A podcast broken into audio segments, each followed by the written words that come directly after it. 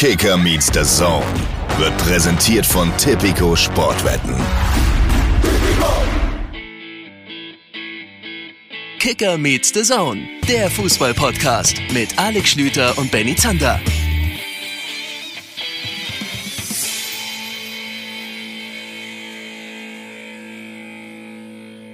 Liebe Leute, schön, dass ihr mit dabei seid. Herzlich willkommen zu einer neuen Folge Kicker meets the Zone. Mein Name ist Alex Schlüter und ich darf euch vorab sagen, das wird heute für einen Teil von euch eine sehr schöne Folge. Bei dem anderen Teil weiß ich nicht so. Es darf sich der Teil freuen, der Podcast gerne so richtig schön in der Decke eingemümmelt zu Hause hört. Der Teil, unser aktiver Community-Teil, der das gerne draußen beim Joggen hört, der hat vielleicht in dieser Folge ein bisschen mehr Probleme, wenn das Wetter bei euch so ist wie bei mir im Hohen Hamburg, denn es ist absolutes Schiedwetter. Das scheint offensichtlich auch in Leipzig angekommen zu sein, denn wenn ich den Mann hinter den ganzen Tempotaschentüchern richtig erkenne, ist ein angeschlagener Benny Zander. Schönen guten Tag. Hallo, hier ist die Schniefnase eures Vertrauens. Es ist wirklich Ach, schlimm, Mann. Es, ist, es sind die letzten Ausläufer. Ich bin mir sicher, dass ich morgen nicht mehr nasal klingen werde. Und aber heute eben, wo wir diese Aufzeichnung haben, ist es tatsächlich nochmal, also man hört es, glaube ich, dass ja. ich die letzten Tage ich sehr viel sogar seine Ausläufer sehen, ganz ehrlich. Ja, ja, Linkes Nasenloch sehe ich noch einen Ausläufer, da sollte ich das Tempotaschentuch nochmal benutzen. Ich, ich habe hab sehr viel mit Inhalieren verbracht in den letzten Tagen und habe aber natürlich, weil ich einfach einer der dümmsten Menschen der Welt bin, mir das genau dafür ausgesucht, wenn wir zwei der besten Stimmen des deutschen Fußballkommentars bei uns in der Folge haben, damit ich auch neben denen noch viel schlechter wirke, als ich es mit meiner Fistelstimme ohnehin schon tue. Heute bei uns zu Gast Tom Bartels und Marco Hagemann, zwei der Stimmen im deutschen Fußballkommentar. Und meine Stimme dachte sich, ja klar, komm, da zeigst du den Leuten auch nochmal, dass die einfach zwei Ligen über dir sind. Naja, komm, das ist so ein bisschen, als würdest du mit zwei Schwergewichtsboxern in den Ring treten und sagst dir schlauerweise vorher, ich schieß mir selber in den Fuß, dann habe ich direkt eine Ausrede. Inhaltlich wirst du glänzen. Ich bin mir sehr, sehr sicher. Komm, damit fangen wir direkt an, aber äh, wie ihr das von uns gewohnt seid, wollen wir euch natürlich nicht komplett alleine lassen. Wenn ihr heute schon allesamt, selbst die aktiven Sportler unter euch, in der Decke eingemümmelt diesen Podcast hören musst. Also ich gehe mal davon aus, dass in der gesamten Bundesrepublik gerade Schiedwetter ist. Aber vielleicht ist es tatsächlich nur im hohen Norden hier so. Wir haben später natürlich auch noch über das Berliner Derby zu reden, über Freddy Bobic zu reden. Machen wir mit einem, einem Premierling, wenn es das Wort gibt. Gibt's nicht, aber ich weiß, was du meinst. Er heißt Janis Klimburg, ist Hauptstadtreporter beim Kicker und wird später zu hören sein. Dazu natürlich ähm, alles zum Topspiel Bayern gegen Frankfurt. Wir hatten auch am Sonntag live zu sehen bei uns auf The Zone ja auch noch äh, Dortmund gegen Leverkusen. Der Spieltag hat einiges äh, zu bieten gehabt. Das besprechen wir dann, wenn wir gleich mit unserer Podiumsdiskussion im Podcast-Format Fußballkommentar durchsehen. Ich freue mich richtig drauf. Ich hoffe, ihr ja, auch. Wird sehr schön. wir schießen los.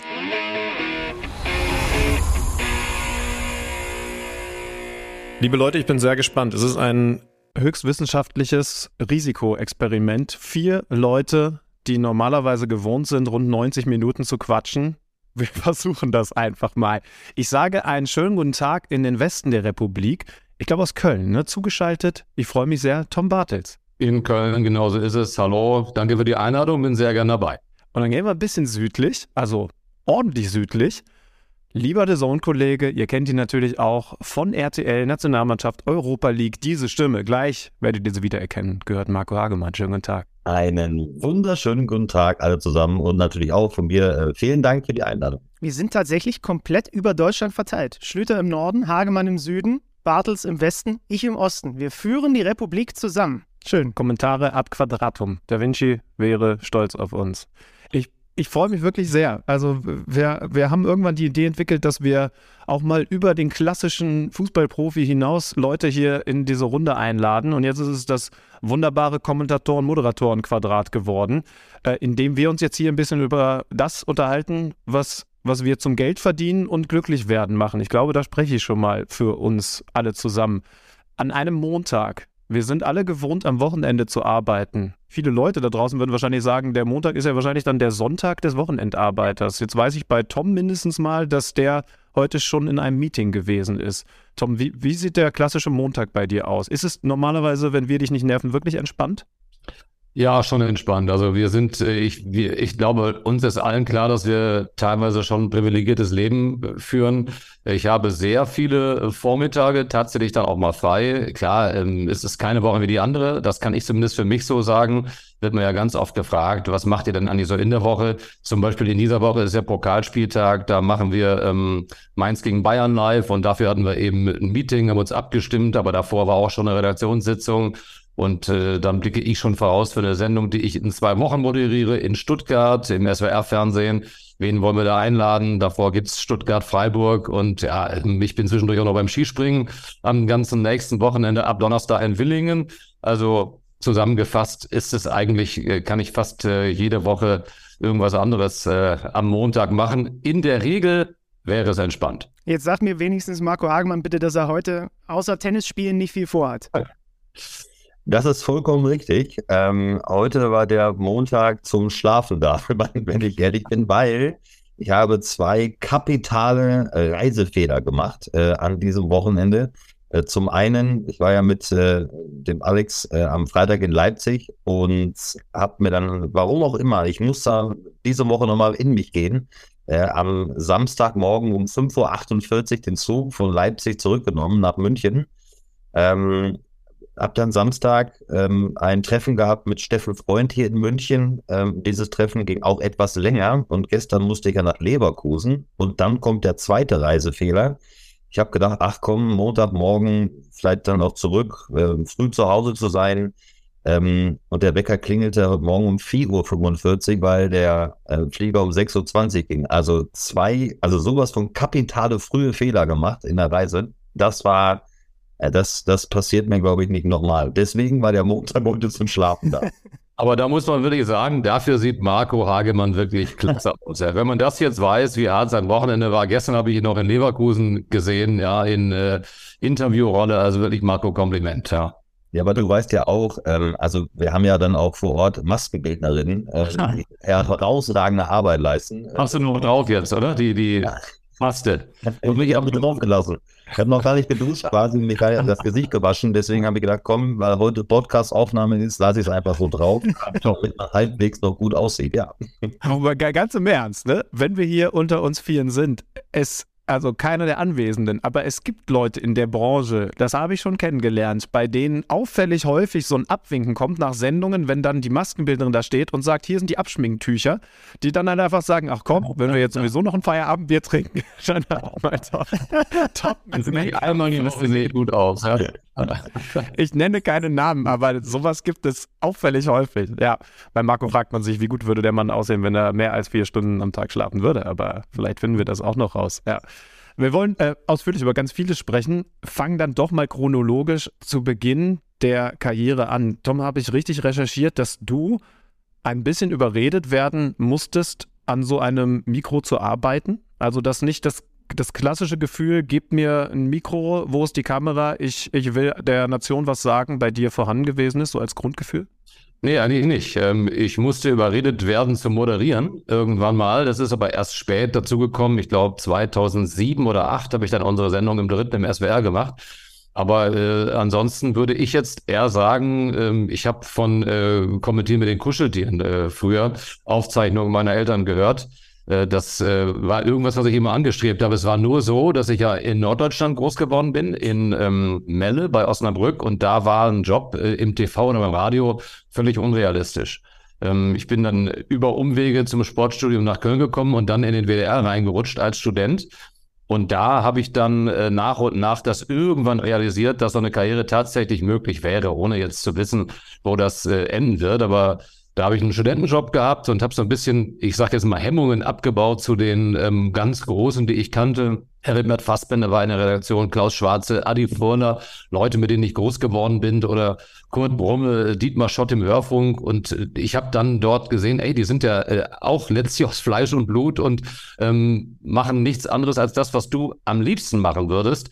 Es war in Niedersachsen nicht zu träumen oder nicht dran zu denken, dass das irgendwann mal klappen könnte. Hage, wie war das bei dir und vor allem ging es dir ähnlich wie mir? Ich weiß nämlich noch, als ich hier beim Fußballradio in Leipzig die ersten Male Beiträge eingesprochen habe, das Verrückteste für mich war erstmal meine Stimme auf dem Kopfhörer zu hören. Daran musste ich mich so dermaßen gewöhnen. Das war so seltsam, Also ich, also ich kann mich noch an meinen sehr, äh, meinen allerersten Beitrag erinnern, den ich damals für das DSF News Center ähm, gemacht habe. Ich bin wieder quasi in den Sportnachrichten groß geworden beim DSF. Oder vorher ging es natürlich auch schon los mit, mit Zeitungen und so.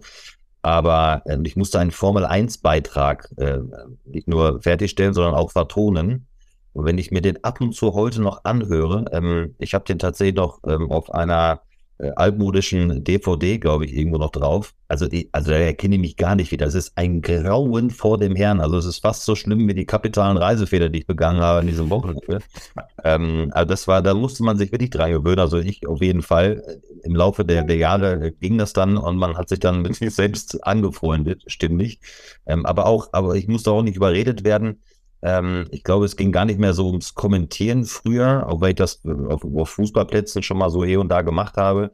Es ging mehr darum, tatsächlich Sportjournalist zu werden. Das war so ähm, mein, mein ganz großer äh, Wunsch, wenngleich mein Vater mich erst auf diese Idee gebracht hat, weil ich mir bis auf vielleicht Synchronschwimmen und rhythmische Sportgymnastik äh, alles damals angeguckt habe. Äh, so viel Live-Programm gab es ja damals noch nicht, aber äh, angefangen mit äh, diversen Übertragungen in den öffentlich-rechtlichen äh, Sportschau am Abend, Sportstudio am Abend, am nächsten Tag äh, wieder Sportschau, Sportreportage in den dritten Programmen. Äh, mehr gab es dann.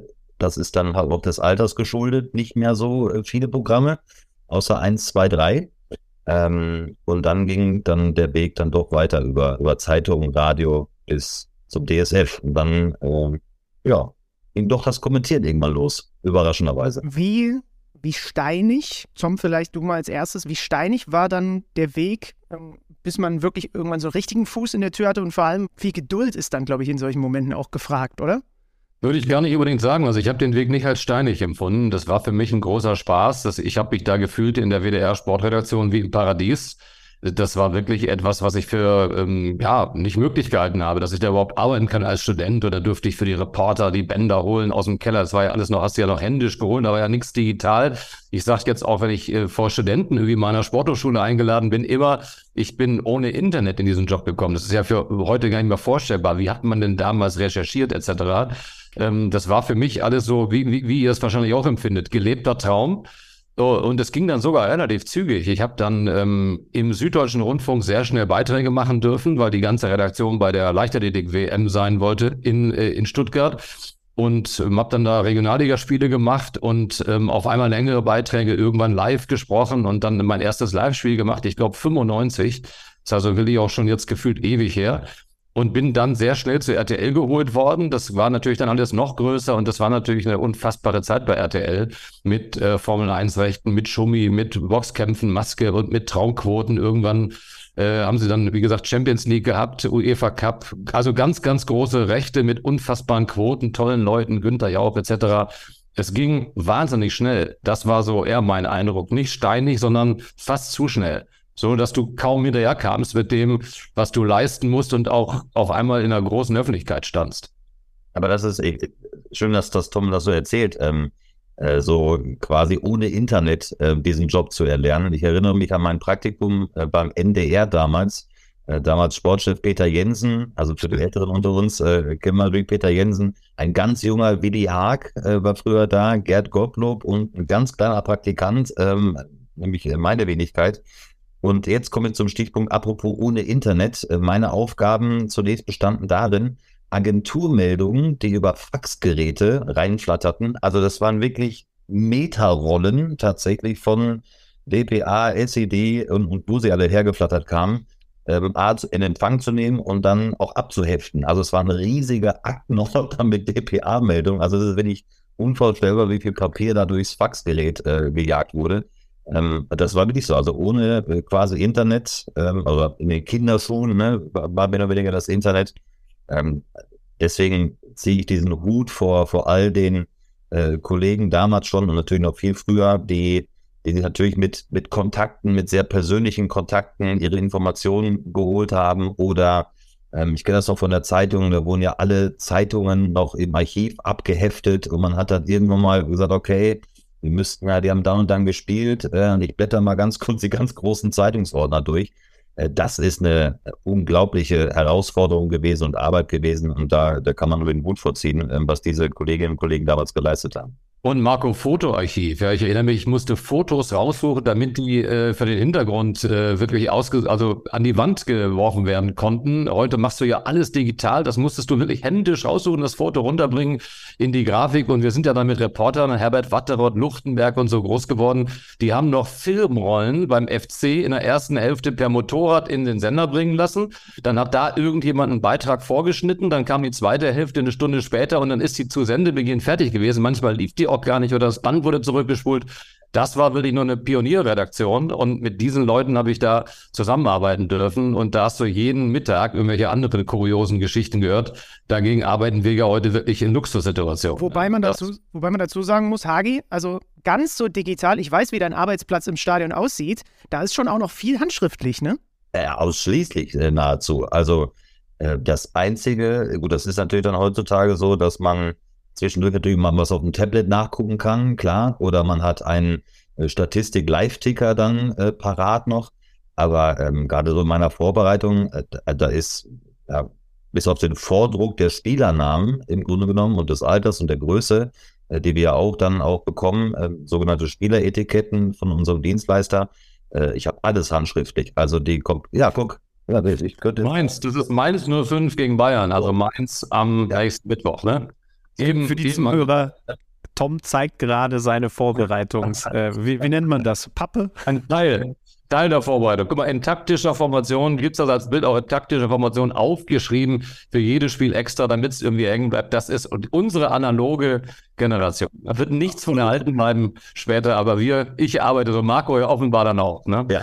Absolut. Also ich habe mir, hab mir das Lionel Messi-Kärtchen vom WM-Finale, was ich ja äh, da jetzt im, im Taktik-Stream kommentieren durfte, das habe ich mir tatsächlich auch in meine Erinnerungsbox ge, äh, gepackt. Ansonsten ist es bei mir sehr digital, aber den, den Leo wollte ich schon haben jetzt dann. Aber darf ich ganz kurz Tom was fragen, weil das finde ich ja immer sehr interessant. Ähm, Gerade weil wir uns ja auch alles dann handschriftlich dann jetzt notieren und ich habe ich hab so drei DIN A4 Zettel normalerweise, wo dann auf einem steht halt alles drauf mit Geschichten, Statistiken, auf anderen äh, beiden Karteikarten dann die jeweilige taktische Aufstellung. Sammelst du die alle, Tom, oder sortierst du auch zwischendurch mal aus, weil ihr ansonsten hättet anbauen müssen?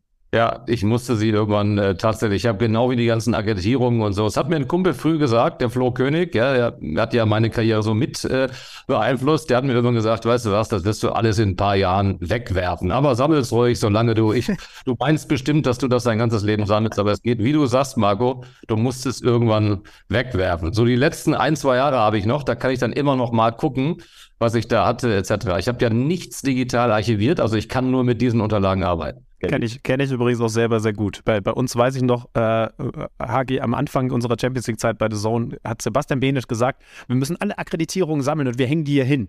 Nach einem halben Jahr haben wir diesen Akkreditierungsbaum gefällt. Oh, da muss ich aber sagen, also leider sieht man es jetzt nicht im Bild, äh, aber wenn ich so ähm, also für alle Hörerinnen und Hörer äh, bitte über meine linke Schulter gucke, es hängen einige Akkreditierungen hier bei mir im Büro. Also die sammle ich tatsächlich. Also so die äh, die man, die auch sammelwürdig sind. Ähm, äh, das, das mache ich schon. Also da hängen schon so ein paar äh, Jährchen mittlerweile da auf so einem kleinen, ich weiß gar nicht, was da drunter ist inzwischen. Ach, eine Lampe war es mal, glaube ich, ähm, die, die, man nicht mehr sieht, so eine Stehlampe. Äh, aber äh, wie Tom auch, also ich, ich muss zwischendurch echt aussortieren, ansonsten ähm, bedeutet das irgendwie quasi alle zwei, drei Jahre umziehen in die nächstgrößere Wohnung, um ein Zimmer mehr zu haben. Aber ich habe ich hab gehört von von der Lebensgefährtin von unserem äh, verehrten Kollegen Wolf Fuß. Ähm, der scheint sehr vieles noch irgendwie zu bunkern tatsächlich. Und der macht das auch alles handschriftlich, so wie ich weiß. Ähm, aber ich weiß auch nicht, irgendwie, keine Ahnung, weil heute der große Vorteil da ist, ist, wir finden alles relativ schnell wieder im Internet und äh, wichtige Dinge, ähm, das ist vielleicht auch so, vielleicht, vielleicht auch eine Gabe oder da können wir uns glücklich schätzen. Ähm, manches ist dann doch irgendwo im Kopf äh, gespeichert und man hatte viele Erinnerungen, wenn, wenn Erinnerungen mal dann plötzlich äh, auftauchen, wieder, um, um Vergleiche zu ziehen, die man dann da gespeichert hat. Ich schätze mal, Marco, dass Wolf Fuß auch ein größeres Haus hat äh, als wir, ja. da kann man natürlich auch wie die ganzen Unterlagen aufbewahren, ja. Ja, das kann sein, ja, das, äh, das ist nicht auszuschließen. Gerüchteweise hat er ein eigenes Haus nur für Akkreditierungen, aber das lassen wir so stehen. Nee, dem geht's gut. Liebe Grüße. Ähm, weil du es gerade ansprichst, Gabe. Was muss ein Kommentator mitbringen, um ein guter Kommentator zu werden, Marco? Ja, ähm, die, die Frage ähm, hat man natürlich schon so einige Male gestellt bekommen. Ähm, ich fange mal so an. In der heutigen Zeit, ähm, jetzt bin ich so ein bisschen auf Social Media gar nicht so aktiv wie, wie ähm, einige andere äh, Kolleginnen oder Kollegen äh, von uns, sondern macht das so Spaß an der Freude. Und wenn es mal passt, dann macht man aber was. Und wenn nicht, dann habe ich keine schlaflosen Nächte, äh, weil man nichts äh, gepostet hat. Ähm, und da bekommt man natürlich auch von vielen äh, sehr jungen Menschen ähm, Fragen gestellt, wie wird man den Kommentator? Und zumeist äh, kommt da so ein kleiner Anhang, ich kenne mich auch total gut aus im Fußball und äh, spiele schon seit Jahren und kenne mich auch im Tennis aus oder weil wir jetzt Tom dabei haben, im, im Skispringen aus und so. Und ich glaube, ich könnte das auch ganz gut. Ähm, und bei manchen sage ich dann, oder ich an, antworte einigen dann auch und sage, ähm, vielleicht wäre erstmal auch eine, ja, journalistische Ausbildung ganz gut. Also sagen wir mal den Beruf, ja, es gibt immer mal Talente, die, die plötzlich um die Ecke biegen und die man gar nicht aufhalten kann. Das, das ähm, will ich gar nicht äh, verneinen. Ähm, aber ich glaube, es ist wichtig, diesen Beruf erstmal von der Pike auf auch zu lernen. Was gehört eigentlich alles dazu? Ähm, wie recherchiere ich zum Beispiel? Ähm, vielleicht auch mal andere Abteilungen zu sehen, andere Positionen zu sehen, wie, wie arbeitet ein Redakteur, wie ein Leiter der Sendung, wie ein Regisseur oder so um so dieses ganze Bild ähm, im TV, wenn man ums TV natürlich mal ähm, sich kümmert, zu verstehen. Und danach kommt natürlich, ich glaube, Stimme ist immer so, so Geschmackssache tatsächlich. Ja, ähm, ich, da, da kann man jetzt nicht sagen, das sollte so oder so sein. Ähm, das kriegen wir auch immer alle mit. Ähm, da, da will ich, das, das sehe ich immer gar nicht so. Und es kommt darauf an, dass man absolute Liebe zu dem hat, äh, was man dann kommentiert. Die Liebe zum Sport, ich setze voraus Grundverständnis äh, für das Spiel, natürlich dann die Sprachgewandtheit. Ähm, auch da sind wir natürlich auch ein bisschen unterschiedlich. Der eine ist ein bisschen emotionaler als der andere, aber einen gewissen Wortwitz, ähm, wie gesagt, das Spiel verstehen. Ähm, und ich glaube, dann ist ein Prozess schon mal eingeläutet, der dahin geht, seinen eigenen Stil zu entwickeln, ähm, sich zu verbessern, Routine zu bekommen. Ähm, das sind so, so Weiterentwicklungen. Aber ich glaube schon, dass das erstmal das Grundlegende ist, was mache ich da überhaupt für einen Beruf? Und wenn man mich fragt, was ich für Beruf bin, dann sage ich, ich bin Sportjournalist und nicht, ich bin ein Fußballkommentator oder ein Tenniskommentator, sondern ich habe das journalistische Handwerkszeug gelernt. Ähm, durch viele, viele unglaublich tolle ähm, Kolleginnen und Kollegen, die ich bei Praktika ähm, oder beim DSF kennenlernen durfte, mich an die Hand genommen haben und mir das alles gezeigt haben. Und ähm, zum Kommentator hin, wie gesagt, da, da gibt es verschiedene Facetten, äh, die sicherlich eine Rolle spielen. Ja, würde ich äh, genau Marco zustimmen. Ich habe ja Sportjournalismus auch studiert äh, sogar. Ich glaube nicht, dass das Voraussetzung ist, aber das hilft. Ich habe auch Praktika gemacht bei Zeitungen, aber auch selbst geschrieben. Ich habe damals auch für unseren Fußballverein, in dem ich gespielt habe, die ganze Vereinsteilung selbst gemacht, also inklusive jeden, jeden Werbepartner reingeholt. Ansonsten Stimme, Sprache, Leidenschaft für das, was er macht, auf jeden Fall äh, Fachwissen. Und ähm, wenn du das hast, glaube ich, dann irgendwann an einem Punkt hilft es dir nicht mehr, wenn du noch das äh, letzte Spiel der Premier League schaust oder in der in der französischen Liga, sondern dass du dich als Mensch so breit aufstellst, äh, aufstellst, wie es geht, einfach um den Blick fürs große Ganze zu haben, um deine Sprache zu verbessern. Äh, idealerweise würde man sogar sagen, viel lesen um sich weiterzuentwickeln, auch kommunikativ sein, äh, mit Leuten, also Empathie haben, mit Leuten klarkommen, um seine Infos zu bekommen, äh, gute Drähte aufzubauen, gutes Netzwerk zu haben. Es ist dann nicht mehr nur das reine Fußballfachwissen, sondern sicherlich viel, viel mehr. Und auch wenn du äh, sagst, Sportjournalist, auch Gefühl zu haben, welche Fragen stelle ich jetzt meinem Gegenüber, wie stelle ich sie, wie gehe ich fair mit Leuten um, aber auch kritisch. Bin auf jeden Fall nicht Teil, ich bin Teil des Ganzen schon, aber ich bin jetzt nicht auf der anderen Seite, sondern deine Aufgabe ist schon, Dinge auch kritisch zu bewerten und nicht der beste Freund der Spieler zu sein, nicht der erste Fanboy zu sein und auch nicht im Trikot zu kommentieren. Aber das alles lernst du, wenn du weißt, wie Sportjournalismus äh, funktioniert. Und nicht so wie auf der Playstation irgendwie von EA Sports die Dinger zu kommentieren, sondern eben auch mit einer gewissen Distanz äh, seinen Job zu machen. Das wäre zumindest mein Anspruch. Finde ich, äh, find ich auch sehr gut und ich habe es gerade wieder im eigenen Leib erfahren, mal ein bisschen Pause gehabt und äh, mal wirklich vom Fußball abgeschaltet, vom, vom Sport allgemein abgeschaltet andere Sachen gelesen und mich an den jetzt schon genannten Wolfuß erinnert, den ich vor vielen Jahren mal gefragt habe, was, was, er, was er denn macht, um auch rhetorisch da zu sein, wo er ist. Und äh, der sagt ja ganz klar, äh, Feuilleton lesen, das ist das Beste, was du tun kannst, weil es, und, und ich merke das dann auch, weil es dir im Zweifel für die genaue Formulierung, für die vielleicht auch mal etwas kreativere Formulierung eher was bringt, diese Schublade im, im Hirn zu öffnen und, und da was reinzupacken, als noch das 26. du sagst es ja, Premier League-Spiel zu schauen und, und dieses Wissen zwar alles da zu haben, aber, aber wahrscheinlich gar nicht abrufen zu können. Tom, Interessanterweise, ganz kurz, ich war bei diesem Gespräch auch dabei. Er hat nicht nur gesagt Feuilleton lesen, sondern er hat gesagt, er liest eigentlich alles. Der liest auch die ADAC Motorwelt oder wenn er, in der, wenn er die Apothekenumschau, wenn er beim Arzt sitzt, und das ist halt äh, tatsächlich interessant, ne? weil man einfach einen anderen Input kriegt. Wenn man sich die ganze Woche nur mit Fußball beschäftigt, dann wird man auch irgendwann nur noch Fußballmetaphern und Bilder finden. Und eigentlich ist ja die Stärke von zum Beispiel Wolf Fuß, dass er halt andere Bilder findet, ne? dass er auch mal andere Vergleiche zieht. So, das merke ich, am, merke ich auch. Eine intensive Woche mit viel Sport, wo du gar nicht dazu kommst, auch mal auf andere Dinge zu gucken, die passieren, sorgt nicht unbedingt dafür, dass du einen kreativeren Kommentar ablieferst am Ende. Tom, wie viel Rampensau muss man sein? Du hast vorhin schon so ein bisschen über die Kuscheltiere gesprochen die offensichtlich früh zu spüren bekommen haben, dass du Lust hast, über Sport zu reden. Wie viel hast du in dir und wie viel muss ein Kommentator, der dann ja doch auf eine, ja, ich nenne es mal Bühne tritt und sich trauen muss, vor ganz vielen Leuten zu sprechen, wie viel muss der tatsächlich an Rampensauigkeit in sich haben? Das ist sicher kein Nachteil. Ich glaube, dass das sehr viele haben, die ich jetzt auch als jüngere Kollegen erlebe, dass die sich wahrscheinlich sogar vor der Kamera in ihrem Alter wohler gefühlt haben als ich.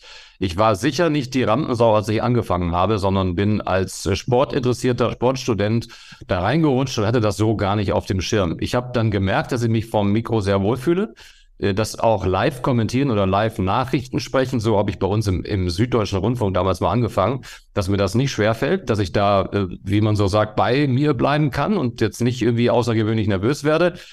Aber das Moderieren, ähm, da musste ich schon ein bisschen zu gedrängt werden. Inzwischen macht mir das wirklich super viel Spaß. Nicht nur vor der Kamera, auch bei Veranstaltungen, wo auch immer.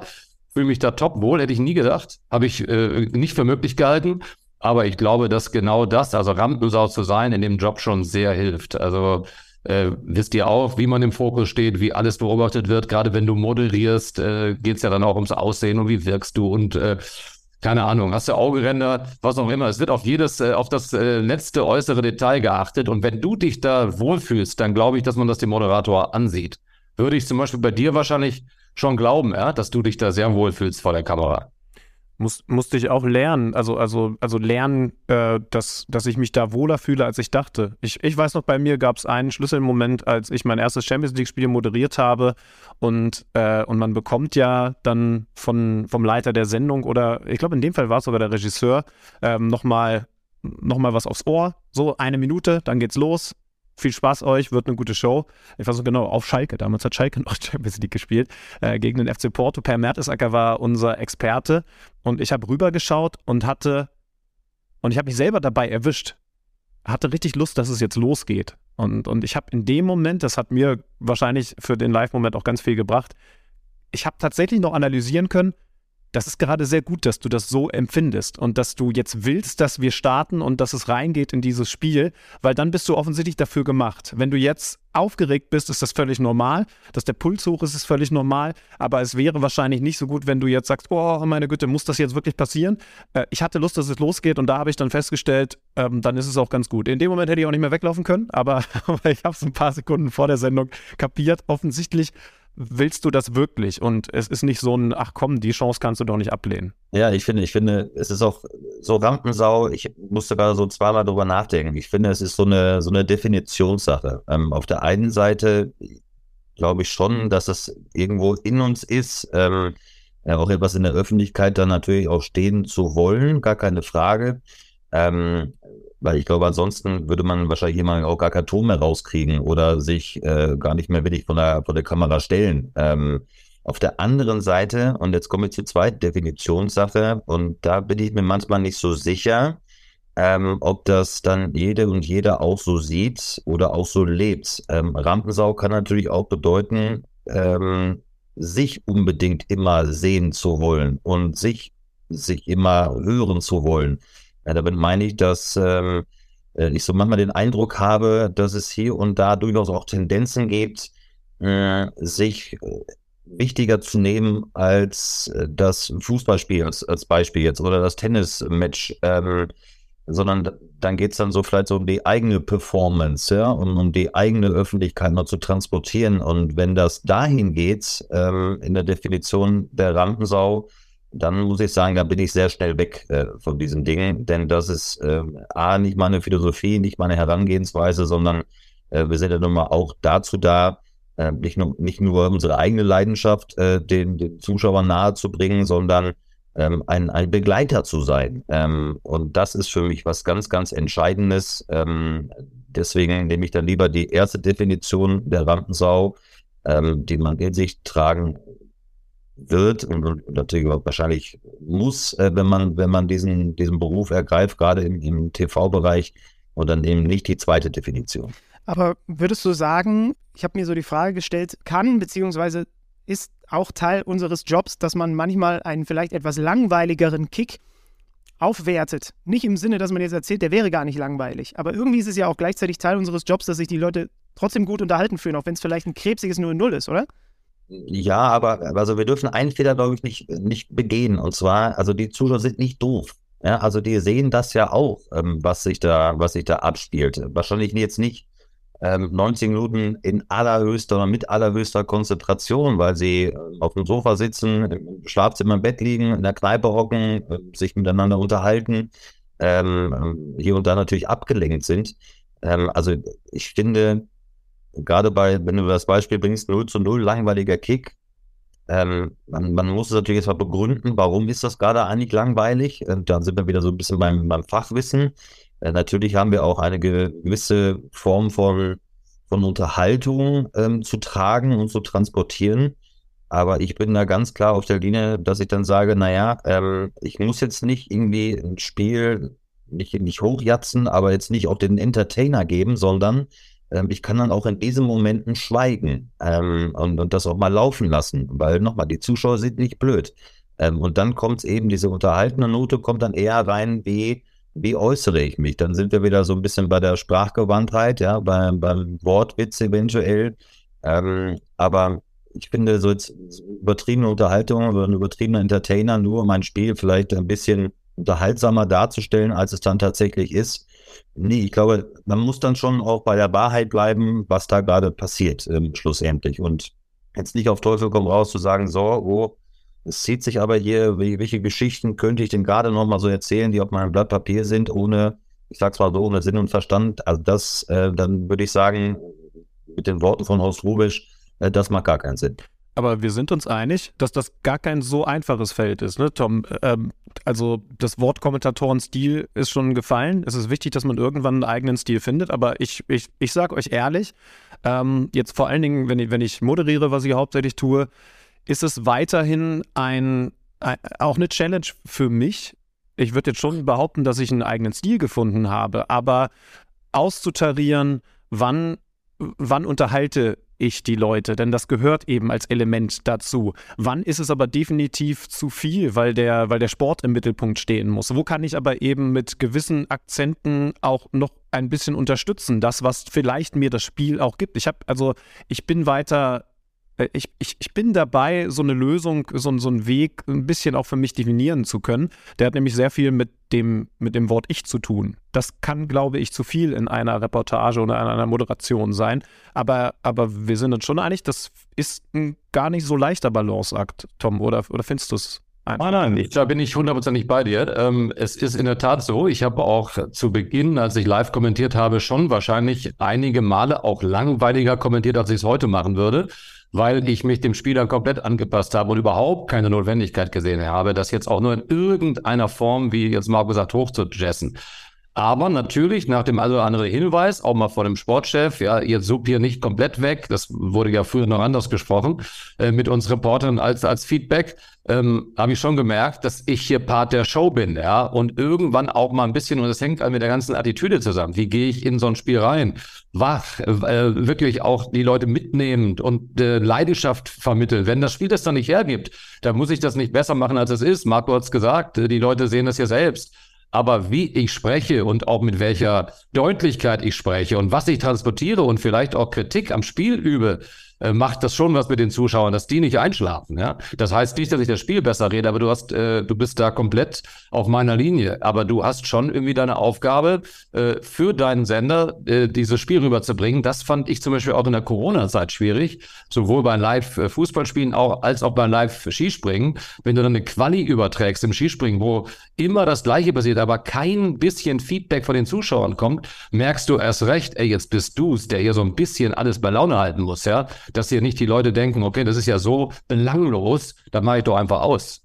Also das heißt, diese Rolle, glaube ich, müssen wir dann irgendwie schon auch ausfüllen, dass wir die Zuschauer zumindest mitnehmen und ihnen klar machen, warum sie vielleicht noch mit noch ein bisschen weiter gucken. Das ist interessant, weil das ist Teil der Definition, die ich äh, so langsam bei mir rausarbeite.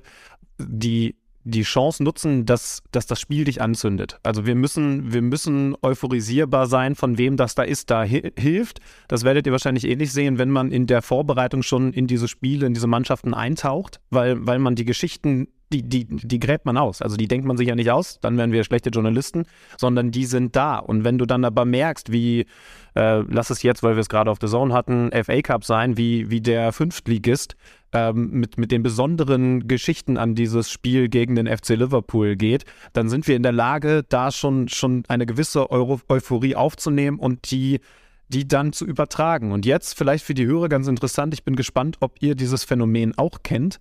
Bei, bei Tom könnte ich es mir jetzt sogar ein bisschen vorstellen, nachdem du das gerade so ein bisschen geschildert hast.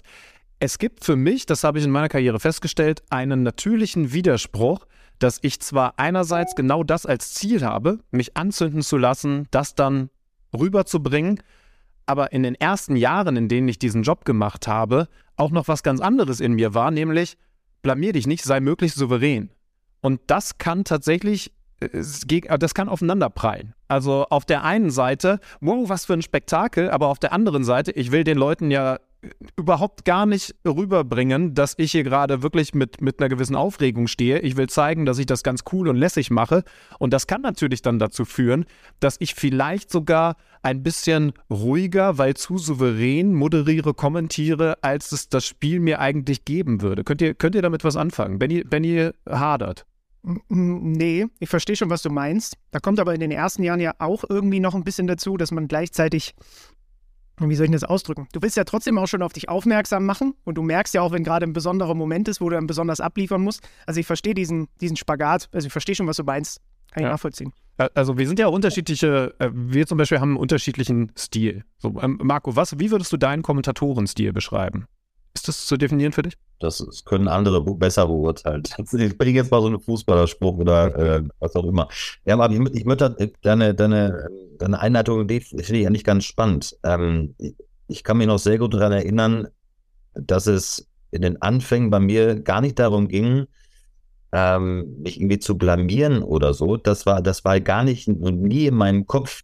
Ich hatte eine viel äh, größere Schwierigkeit und zwar, das, das erste Leitspiel damals bei, bei Premiere, ähm, will ich halt natürlich nie vergessen, mit Juventus gegen Palermo.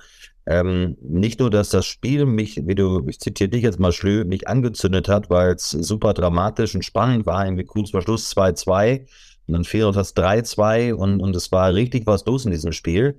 Ich hatte eine viel größere Angst damals, ähm, nicht alle Geschichten unterzubringen, die ich mir aufgeschrieben habe. Also ich wollte unbedingt, weil ich gedacht habe, boah, das ist doch eine super Geschichte, die muss ich euch noch präsentieren quasi. Ähm, und habe dann, ähm, damals war man etwas, naja, nicht so strukturiert wie heute. Man, also ich bin damals mit gefühlt 15 Zetteln reingegangen in so einen Kommentar und habe dann diese entscheidende Geschichte noch gesucht, also für mich entscheidende Geschichte, obwohl die natürlich in der Nachspielzeit äh, gar nicht mehr entscheidend war ähm, für das Spiel. Also das war so diese, ähm, dieser Prozess, wirklich A, sich zu strukturieren und zu lernen, wann setze ich eventuell mal so eine Geschichte und lass doch mal eine Geschichte weg, auch wenn ich sie eventuell für nicht so schlecht hielt. Ähm, aber sie passt gerade nicht so rein. Das war eher meine große Sorge und mein, mein ganz großes Problem zu Beginn. Ähm, also ich hatte nie ein Problem, mich vom Spiel anzünden zu lassen oder begeistern zu lassen oder Begeisterung auch möglicherweise zu, ähm, zu streuen und, und, und zu übermitteln. Ähm, deswegen war nie so die Tatsache da vorhanden, oh, ich, ich blamier mich vielleicht und äh, viele Leute gucken zu, das, das hatte ich tatsächlich nie so im Kopf. Ähm, vielleicht lag das auch daran, weil wir natürlich nachts irgendwann mal kommentiert haben, Bolivien gegen Peru, Südamerika-Quali, wo du eh weißt, da gucken jetzt wahrscheinlich nicht zwei Millionen zu 200 vielleicht. Deswegen war das, glaube ich, für die Entwicklung ganz förderlich, äh, dass man sich darüber nicht so die Gedanken gemacht hat. Ähm, aber so diese große Sorge, ah Mann, ey, das wollte ich doch, muss ich doch auch noch reinquetschen, das war viel ausgeprägter. Über die Anspannung, wenn man weiß, da gucken gleich Millionen zu, müssen wir gleich auch noch reden und wie man sich daran eigentlich gewöhnt und damit umgeht. Aber man muss ja vielleicht seinen Kommentatorenstil auch so ein bisschen an den Auftraggeber anpassen. Tom, würdest du am The Zone-Mikrofon anders kommentieren als in der ARD? Äh, bestimmt nicht, nee. Ähm, ich habe aber sicherlich meinen Kommentatorenstil im Laufe der ähm, Jahre auch deutlich geändert. Ja. Also ich habe wahrscheinlich das, was ihr jetzt vielleicht äh, noch etwas mehr am Anfang, als ich jetzt äh, in eurer Zeit als Moderator oder Kommentator steht, am Anfang auch viel mehr empfunden. Also Nervosität und wie mache ich es richtig, ja, und was ist mein Stil. Aber mit Routine kommt einfach auch eine wahnsinnige Gelassenheit.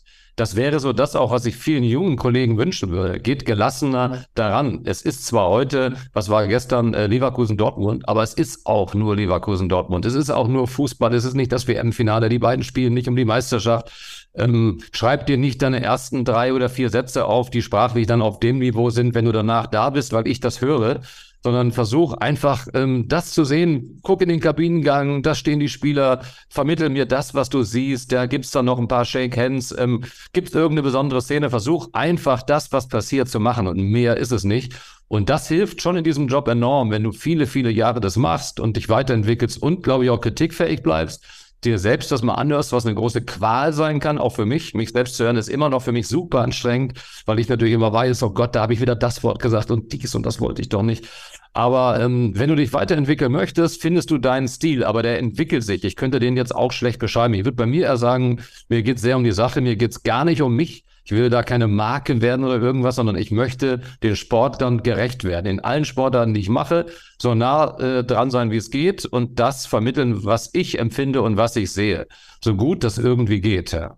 Wie ist es, wenn, das könnt ihr beide jetzt sehr gut nachempfinden, weil der eine ein nicht gerade unrelevantes WM-Finale kommentiert hat und der andere aus deutscher Sicht ein nicht gerade unrelevantes Europa League-Finale, wo sehr viele Menschen zuschauen das Gefühl muss ein bisschen ein anderes sein, weil man weiß, wie sagen die Amis, dass die Stakes vielleicht ein bisschen höher sind als ähm, bei einer, keine Ahnung, Tom, bei dir Sportschau-Zusammenfassung oder wie auch immer, weiß ich nicht.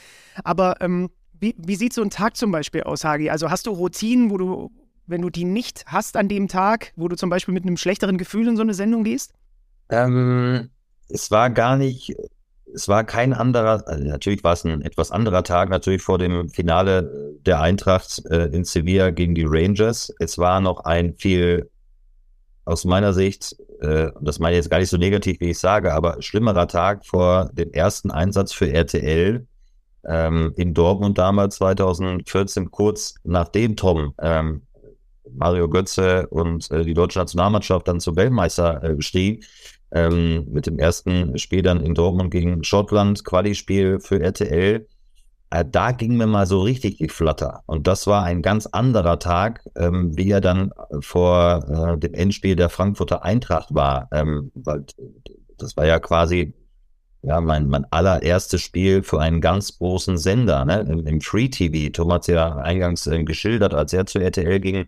Ähm, da äh, war klar, RTL war immer in der Lage und ist immer in der Lage aus, aus ähm, Einzelsportlern wie damals die, die Klitschkos oder Henry Maske, ähm, Tennis wurde ja auch übertragen, ähm, dann natürlich mit Schumi, äh, Stars auch zu formen tatsächlich. Und ich wusste, was, wenn ich jetzt zur RTL gehe und dann werden die schon sich was einfallen lassen äh, haben bezüglich der Nationalmannschaft, ähm, wenn sie da schon mal die, die Rechte äh, sich krallen.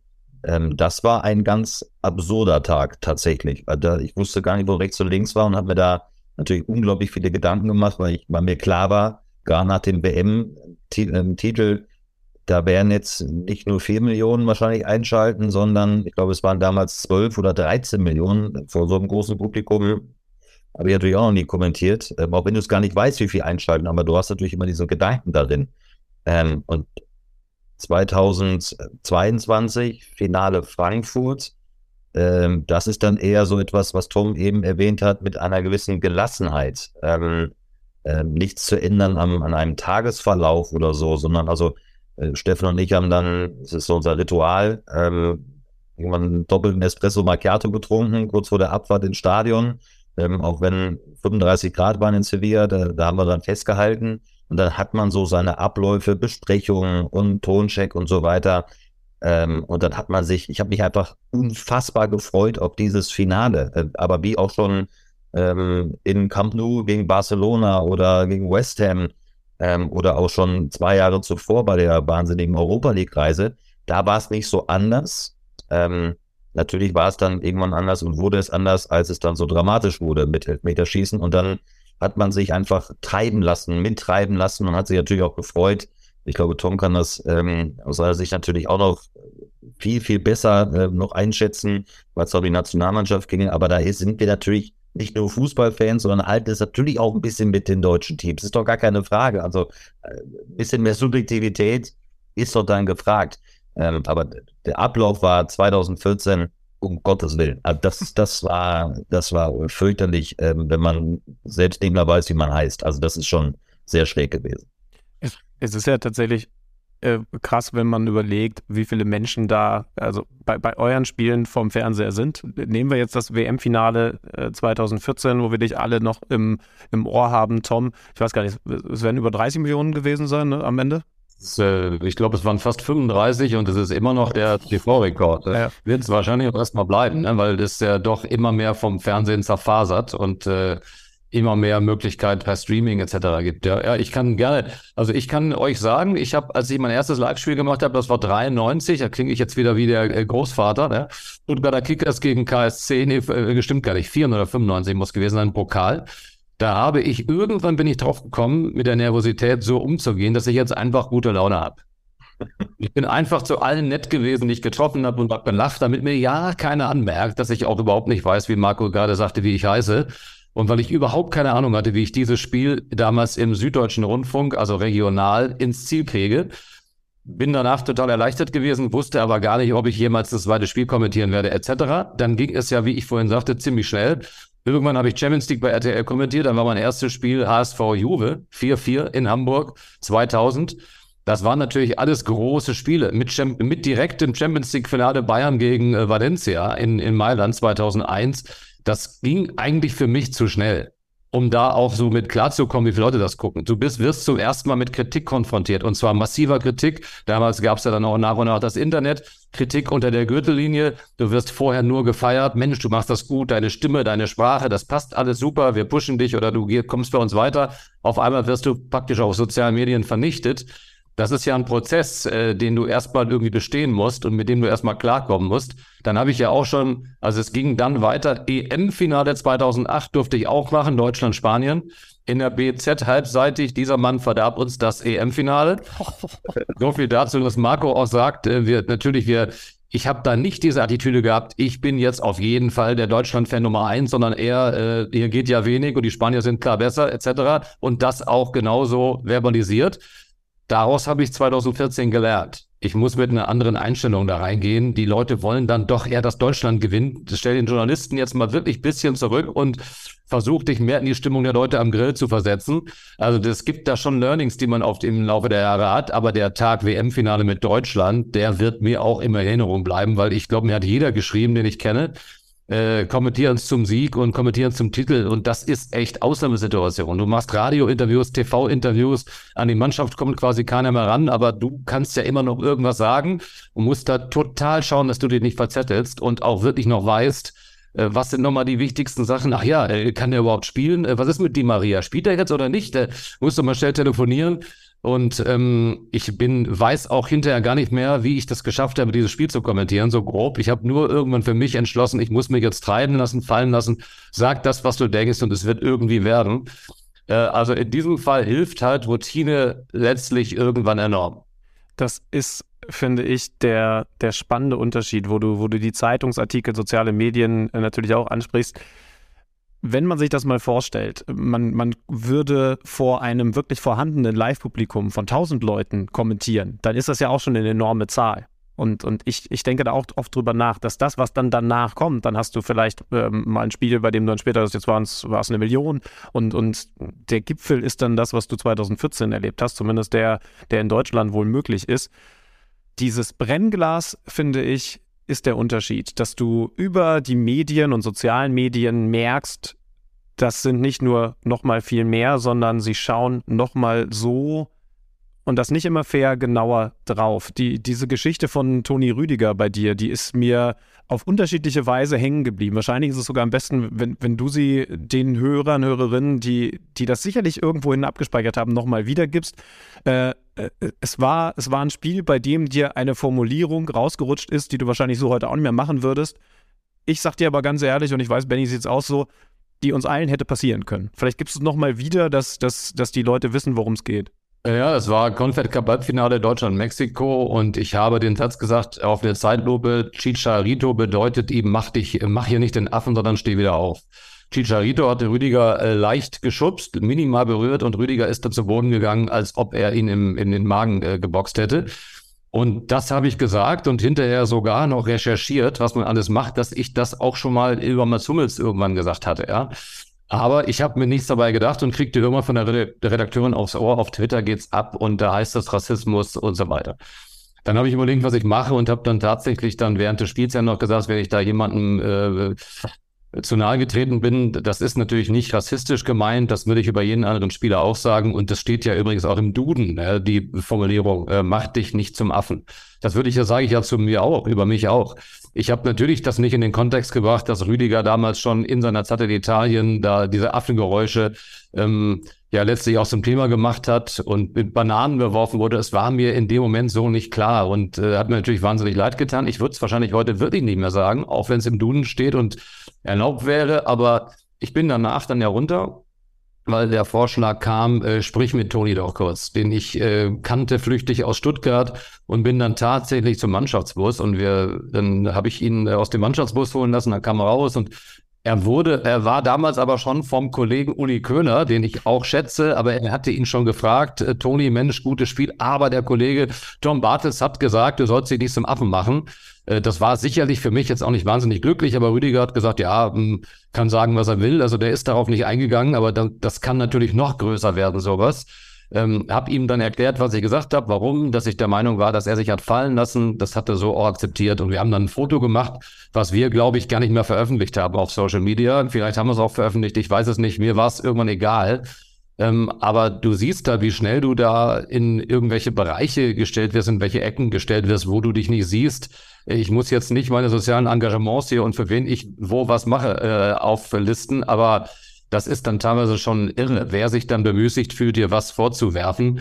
Da hilft allerdings dann irgendwann auch jahrzehntelange Erfahrung. Inzwischen äh, bin ich ja nach einem Live-Spiel fast schon froh, wenn mein Name nicht trendet. Das ist gar nicht so oft der Fall. Aber äh, damit musst du dich dann irgendwann, wenn du immer vor vielen Millionen kommentierst, musst du irgendwie damit klarkommen und deinen Weg finden.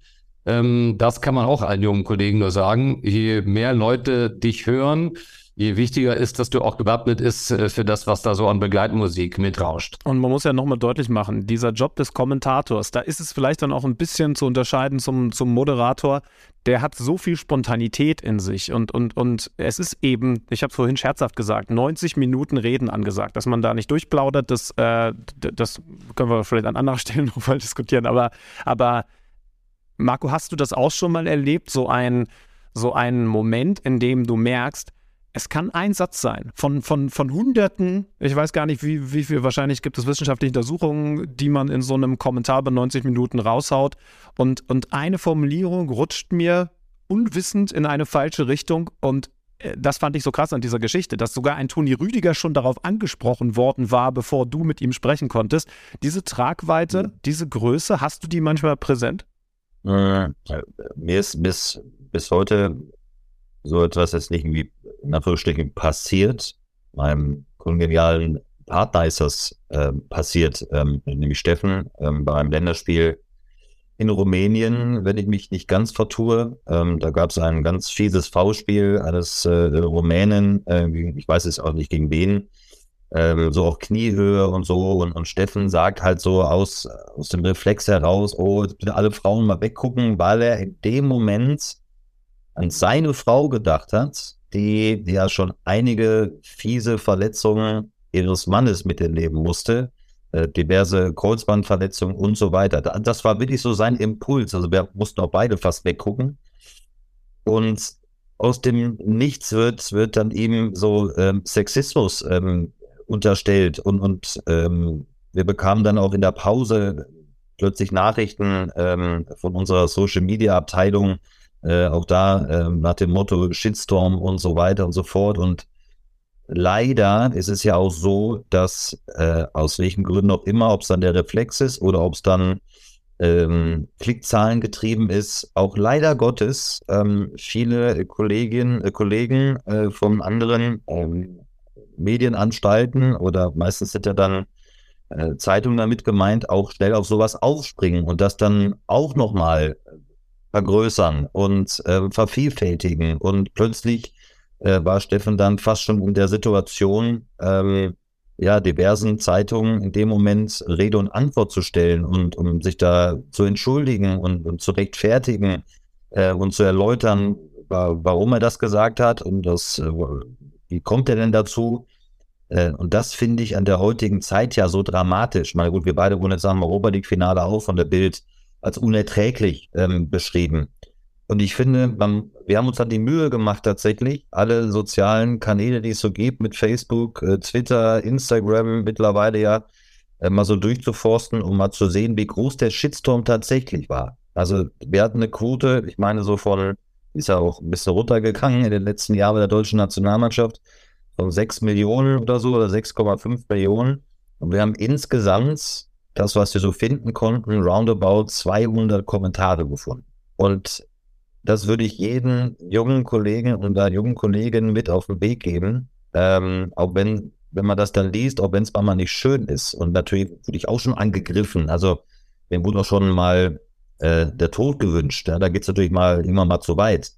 Aber ähm, nochmal, ich will auf die Zahl zurückkommen. Jetzt gucken 6,5 Millionen, 200 Schreiben oder lasst es von mir aus 500 sein, ist mir auch egal. Dann ist es immer noch so, dass 6 Millionen 499.700, äh, 500 gar nicht geschrieben haben, vielleicht auch gar kein Twitter, Facebook, Instagram haben. Wo ist da die Relation? Und warum wird das manchmal immer so groß gemacht? ähm, und, und Menschen an den Pranger gestellt, die sich plötzlich rechtfertigen müssen, verteidigen müssen. Ähm, da werden fürchterliche Dinge unterstellt wie Rassismus und wie Sexismus und Frauenfeindlichkeit. Also da muss ich echt sagen, das regt mich manchmal so fürchterlich auf. Es regt mich noch mehr auf, als wenn einer schreit, Hagemann sucht dir was anderes und hoffentlich bist du bald weg und ähm, bitte äh, kommentiere nie wieder, wen auch immer. Äh, das sind die viel größeren Probleme, die ich sehe, wie schnell einem etwas unterstellt wird, ähm, obwohl er wie Tom mit Antonio Rüdiger, wie Steffen, oder wir haben noch andere Beispiele sicherlich aus unserem, aus unserem Kollegenkreis, die wir benennen können. Was daraus gemacht wird, das finde ich ähm, übrigens dann auch eben von Kollegen, die das auch dann machen, die ja auch Meinung plötzlich machen und ein Bild zeichnen und darauf ähm, aufspringen. Das finde ich zuweilen unerträglich, muss ich ganz ehrlich, das, das kann ich eher einfach mal deutlich sagen. Hier bei Kicker Meets Saison äh, sozusagen exklusiv. So, jetzt habe ich genug gewettert. Tom, hast du einen Weg gefunden, damit umzugehen? Also soziale Medien plus natürlich das, was dann die, die Medien daraus machen ähm, es gäbe ja unterschiedliche Möglichkeiten. Also Marco ist jetzt nach dem Finale offensichtlich äh, den Weg gegangen, das ein bisschen aktiver anzugehen. Also zu recherchieren kann man in dem Fall ja sogar sagen und das hat hier offensichtlich was gebracht. Äh, andere Wege sind, ich gucke da gar nicht erst rein, ich zwinge mich da gar nicht reinzugucken. Äh, vielleicht, ich habe glaube ich noch niemanden kennengelernt, obwohl doch, ich glaube, äh, der geschätzte Kollege Belareti wäre so jemand, der tatsächlich sich wirklich nicht mehr dafür interessiert äh, und das juckt ihn nicht, äh, wenn, wenn, wenn ihr da nicht andere Eindrücke von ihm habt. Aber hast du einen Königsweg, mit, mit genau solchen Sachen umzugehen, um, um dann tatsächlich irgendwann friedlich einschlafen zu können? Also jetzt nichts, was ich wirklich allen raten könnte, wo was auch wirklich funktioniert, um ehrlich zu sein. Ich bin, äh, ich komme inzwischen damit wirklich gut zurecht. Ähm, das liegt aber letztendlich einfach an der Erfahrung, wie die Dinge laufen und wie schnell das auch wieder vergessen ist. Ähm, das ist am Anfang wirklich hart. Es trifft dich in der, in der Magengegend und du zweifelst im Prinzip an allem, ja, weil du liest ja vor allem die negativen Kommentare, die bleiben hängen. Wenn irgendjemand was gut findet, der äußert sich entweder gar nicht, das wäre so mein Weg. Ich habe noch nie irgendwo hingeschrieben oder ich würde auch nie einen Leserbrief schreiben oder irgendwo was kommentieren. Ich bin ja quasi auf Social Media nicht aktiv oder, oder gar nicht aktiv. Ähm, weiß also auch gar nicht, wie diese Leute ticken. Irgendwann, äh, wenn sich das natürlich immer wiederholt, wird es für dich vielleicht auch so ein bisschen langweilig und berechenbar. Ähm, vielleicht nimmt es auch ab, weil man dich mehr kennt, weiß ich nicht, könnte aber umgekehrt auch, das würde ja bei Bela genauso sein. Je bekannter du bist, je mehr wirst du auch ähm, ja, zurückgespiegelt und je mehr Feedback kommt. Aber ich bin im Laufe der Jahre gelassener geworden, weil ich war auch auf jede erdenkliche Art, weißt du, ich gab, gab bei den großen Turnieren, das ist vielleicht das Einzige, wo mich das noch betrifft, sind große Turniere, EM oder WM. Alles andere läuft für mich eigentlich unterm Radar. Also auch die normalen Live-Spiele, das ist immer harmlos. Große Turniere sind anders, weil da gefühlt jeder guckt und twittert. Ich, ich, Tom Bartels steckt im Hintern von Felix Brüch. Tom Bartels äh, ist Cristiano Ronaldo-Fan. Ich habe jede Schlagzeile gelesen bei verschiedensten Online-Diensten. Das mache ich jetzt bei Turnieren nicht mehr so. Ich gucke es vielleicht manchmal ein paar Tage später an, weil ich mal den Namen google aber nicht immer Tag echt und dann ist es auch schon wieder ganz gut, wenn es drei Tage her ist, dann interessiert schon wieder keinen mehr. Und ich weiß inzwischen auch, dass das ähm, zwei Wochen nach dem Turnier komplett vergessen ist und äh, das Leben weitergeht. Das Schönste sind ja eigentlich immer Kommentare nach äh, Einsätzen, dass man Fan von der einen und von der anderen Mannschaft ist, je nachdem, wer, äh, wer die Reaktion darauf gibt. Da weiß man eigentlich, dass man es richtig gemacht hat. Jungs, mit Blick auf die Zeit, ähm, wir haben hier zwar noch Themen für wahrscheinlich noch vier weitere Stunden. Ja, aber man äh, muss lernen, dass man Informationen, ne, Geschichten ja, auch mal weglässt. Ne? Das ist die Hagemann-Regel. Eine, ja. Aber eine, äh, oh, eine Sache, wenn wir hier schon die beiden Nationalmannschaftsreporter auch haben, ohne die lasse ich euch nicht raus. Ähm, Tom, du fängst mal an. WM ist durch, Oliver Bierhoff ist weg und jetzt ist Rudi Völler. Es ist noch relativ frisch, diese Meldung da. Und das hat bei dir welche Gedanken ausgelöst, als du das gehört hast, dass Rudi Völler jetzt erstmal das Schiff in Richtung EM 2024 lenken soll? Äh, Rudi Völler schätze ich sehr, kenne ich natürlich auch schon über viele Jahre, aber ich würde mal einen anderen Gedanken einbringen. Ich glaube, dass der DFB grundsätzlich falsch aufgestellt ist, wenn man, ähm, es muss einem klar sein, dass das Turnier auch schlecht laufen kann und dass das dann vielleicht für Oliver Bierhoff eng werden könnte. Wenn man dann ein Expertengremium erst zusammenstellen muss, glaube ich, muss der Verband über seine Struktur nachdenken. Ich erwarte von einem äh, so großen Verband wie dem DFB, dass er im ständigen Austausch ist mit den Entscheidern im deutschen Fußball und dass man man dort Leute hat, die wissen, wer als Nachfolger von Oliver Bierhoff in Frage kommt. Und ich brauche nicht einen, einen Expertenrat, der mit einem weißen Blatt anfängt und überlegt, wen könnten wir jetzt nehmen. Ich finde, sie waren gar nicht vorbereitet, wie auf viele andere Dinge auch. Und in meiner Welt oder in meiner Idealvorstellung äh, hat der DFB diese Leute bei sich bereit sitzen und muss nicht dann überlegen, wer könnte uns jetzt helfen zu entscheiden, wer der Nachfolger von Oliver Bierhoff ist. Wird viel genickt von Marco Hagemann. Ich hoffe im Übrigen, dass der Satz von Aki Watzke zum Findungsprozess wirklich nur ein Scherz gewesen ist. Ich habe in die Runde geguckt und zu Rudi gesagt, das wäre doch eigentlich was für dich. Ähm, Marco, du bist auf einem ähnlichen Trichter wie Tom unterwegs, ne? Ja, also äh, komplett. Also äh, Tom ist ja auch jahrelang ähm, mit dabei und, und kennt äh, nicht nur die, über die nominiert werden und den Bundestrainer äh, über viele Jahre, äh, sondern äh, weiß ja auch, was sich so dahinter verbirgt beim DFB, ähm, weil man ja auch viele Menschen ja schon auch jahrelang nicht nur kennt, sondern auch begleitet. Also ich kann das komplett unterschreiben. Also ähm, das war jetzt auch, was in, was in Katar passiert ist, hat mich 0,0 überrascht. Und was danach passiert ist, hat mich auch 0,0 überrascht, weil ähm, der DFB das seit, seit einigen Jahren einfach genau so betreibt. Und ähm, dass sich da plötzlich dann irgendwelche äh, äh, Menschen zusammentun ähm, und erstmal darüber nachdenken müssen und dann wird irgendwas entschieden. Und also ich habe immer den Eindruck, dass sich seit Jahren nichts Grundlegendes verändert äh, beim Deutschen Fußballbund. Und, und Tom hat es ja auch gerade nochmal erwähnt. Viele reden da wirklich vom größten Verband der Welt. Das ist schon, äh, das ist schon so skurril. Ähm, manchmal habe ich so den Eindruck, Kritikresistenz, ähm, das ändert sich auch gerade nicht so wirklich. Ähm, man, man kökelt so in seiner eigenen Suppe weiterhin und lässt von außen quasi fast gar nichts mehr zu. Und ähm, das sind alles, aber das sind Prozesse über die vergangenen Jahre. Ähm, deswegen, ich kann das alles unterschreiben, was, was Tom ähm, gesagt hat. Da, da gibt es tiefere, strukturellere äh, Dinge, die man angehen müsste, ähm, als das, was man jetzt ähm, nach außen hin auch getragen hat. Es kommt ja noch dazu, vielleicht ein Satz. Ähm, wenn ich an meinen Trainer glaube, also sprich an Hansi Flick, ja, dann ist das auch erstmal egal, wer neben ihm arbeitet. Man möge sich vorstellen, wir hätten Jürgen Klopp als Bundestrainer oder Pep äh, Guardiola. Wäre das da jetzt wichtig, äh, wer da neben ihm ihm wo den Rücken frei hält? Also entweder glaube ich an ihn, dann mache ich den so stark, wie es geht, dann ist das unser Trainer, äh, der uns zur EM 24 äh, führt und das andere sind Nebengeräusche. Wenn ich aber Zweifel habe, dass das alleine reicht und mir dann überlegen muss, wer ist denn, und das ist die spannendste Frage, wer folgt jetzt Oliver Bierhoff nach, dann sagt das ja auch viel aus. Also ich hoffe, dass das jetzt zur Ruhe kommt und dass äh, die Kombination Erfolg hat, aber ich glaube, dass man in Sachen Struktur in den nächsten Jahren einiges äh, angehen sollte.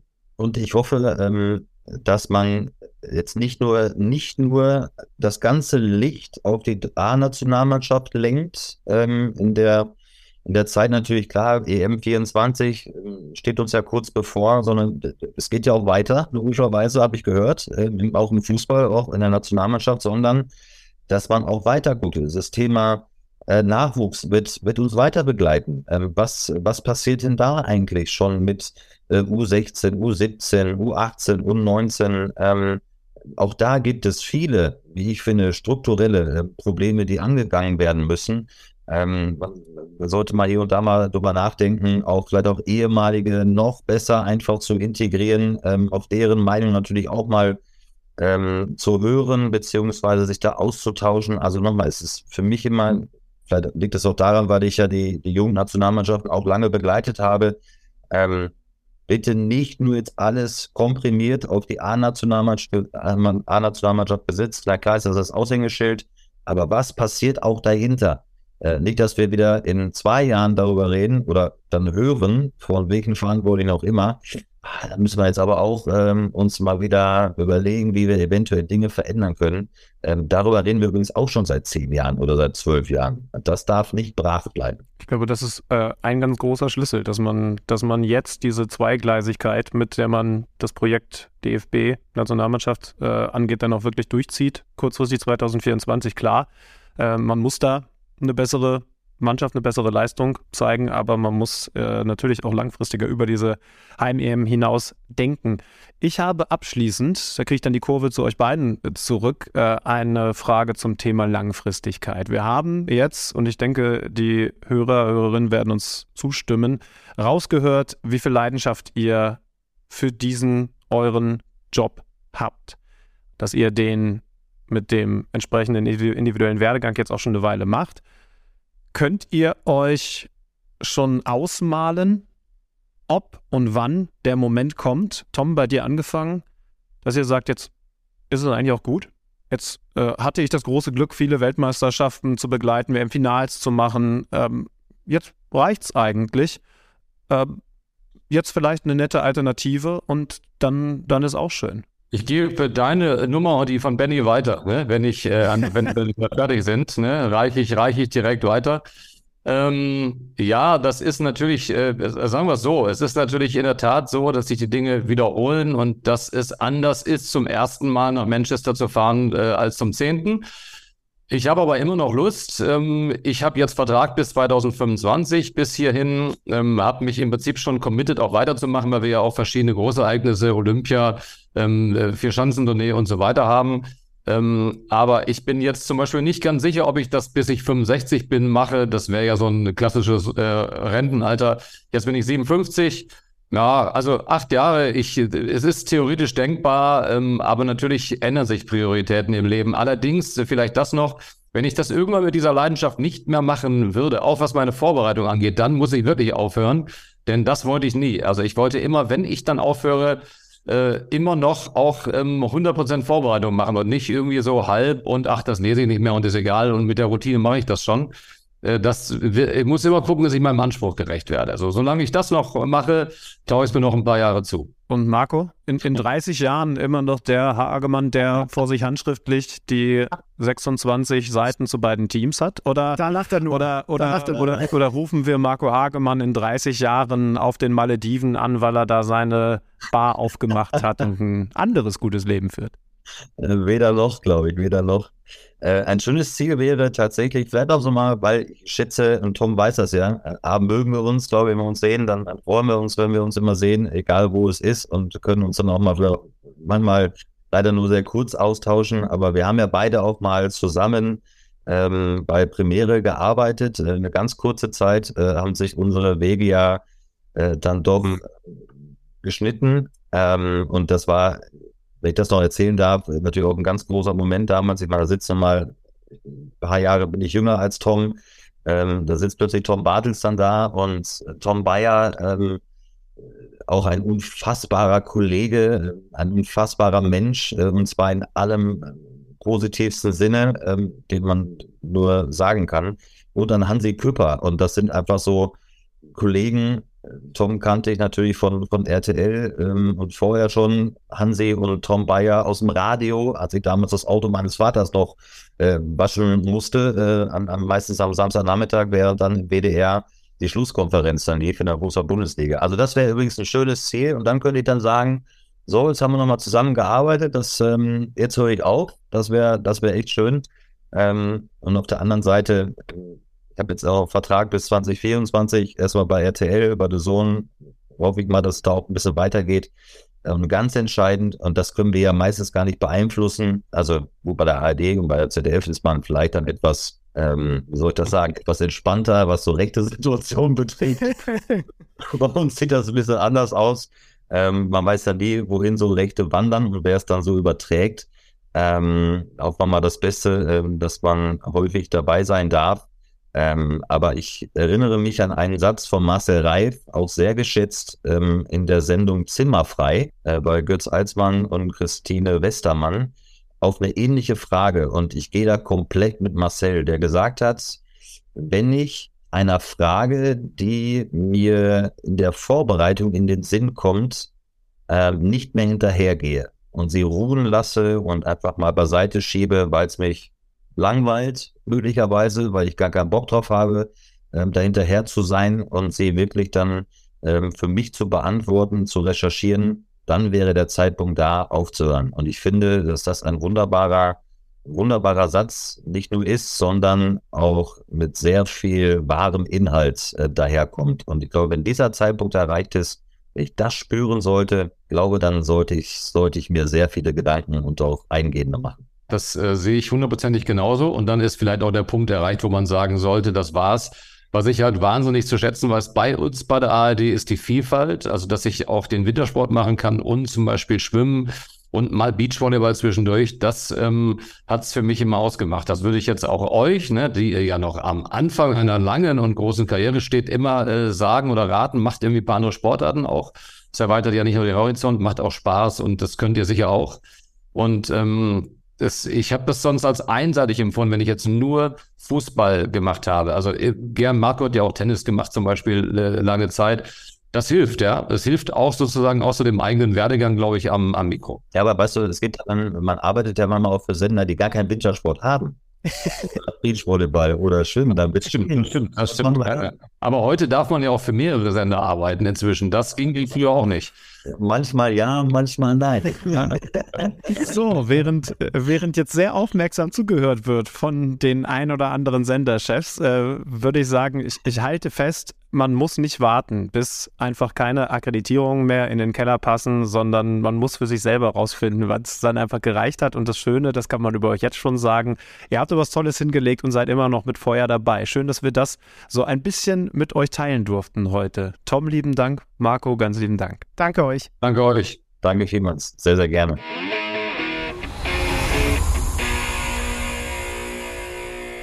Zandelmeier, was hast du dir eigentlich bei der ganzen Planung gedacht, als du zwei Kommentatoren hier in diese Runde eingeladen hast, mich sowieso als absolute Laberbacke an deiner Seite hast, dass wir das Ding in 20 Minuten durchhaben, oder wie?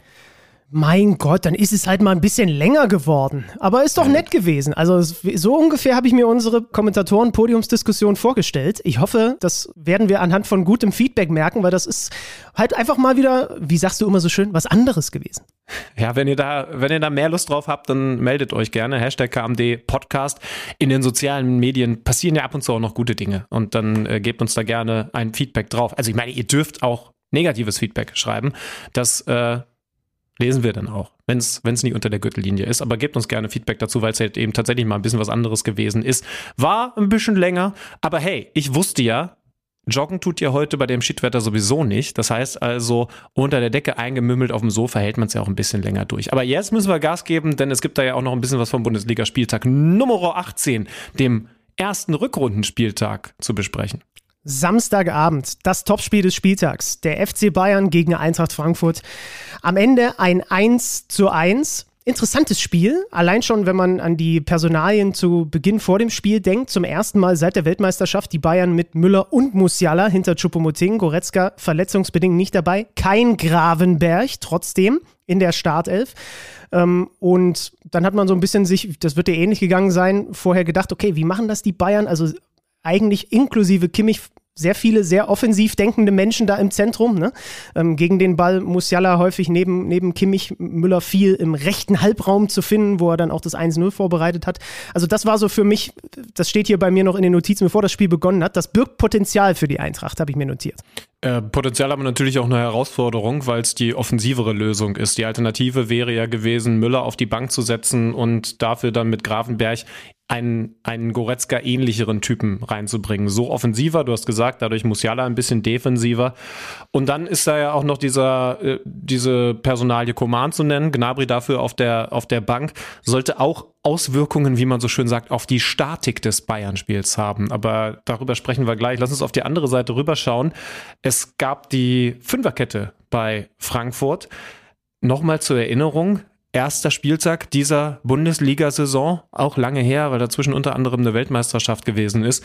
Da hat Oliver Glasner, und ich weiß noch, ich habe das Spiel damals mit einem gewissen Marco Hagemann vor Ort begleitet, noch so durchblicken lassen, das ist hier jetzt eine Risikonummer. Aber ich mache das jetzt einfach mal. Ich traue mich einfach mal und stelle offensiv auf.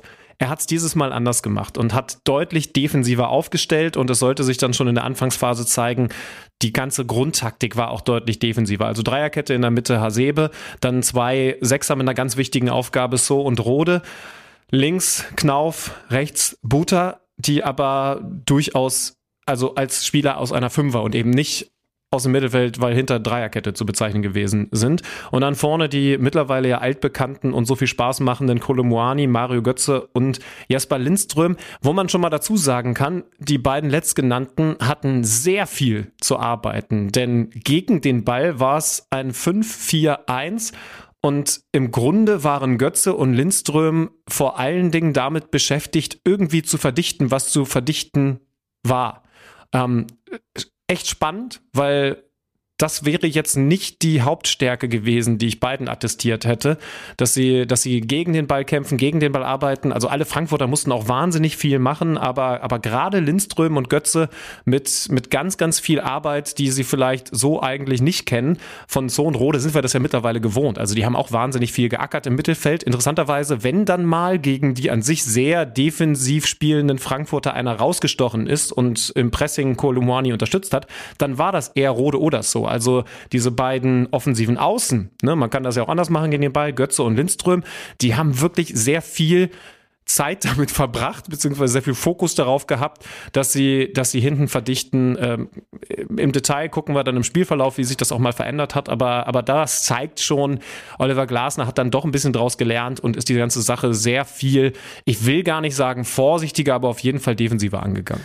Und es hat ja auch erstmal gut funktioniert. Also es gab diese eine große Chance nach zehn Minuten mit diesem Chippass von, von, von Kimmich, wo Sané der Ball verspringt. Aber ansonsten war das nicht einfach für die Bayern, da durchzukommen. Ne? Also so nach, nach 30 Minuten habe ich mir hier notiert, haben sie zwar 68 Prozent Ballbesitz, aber für, für ihre Verhältnisse zum Beispiel echt überschaubare Passquote gehabt, weil die Frankfurter sie richtig, richtig beackert haben.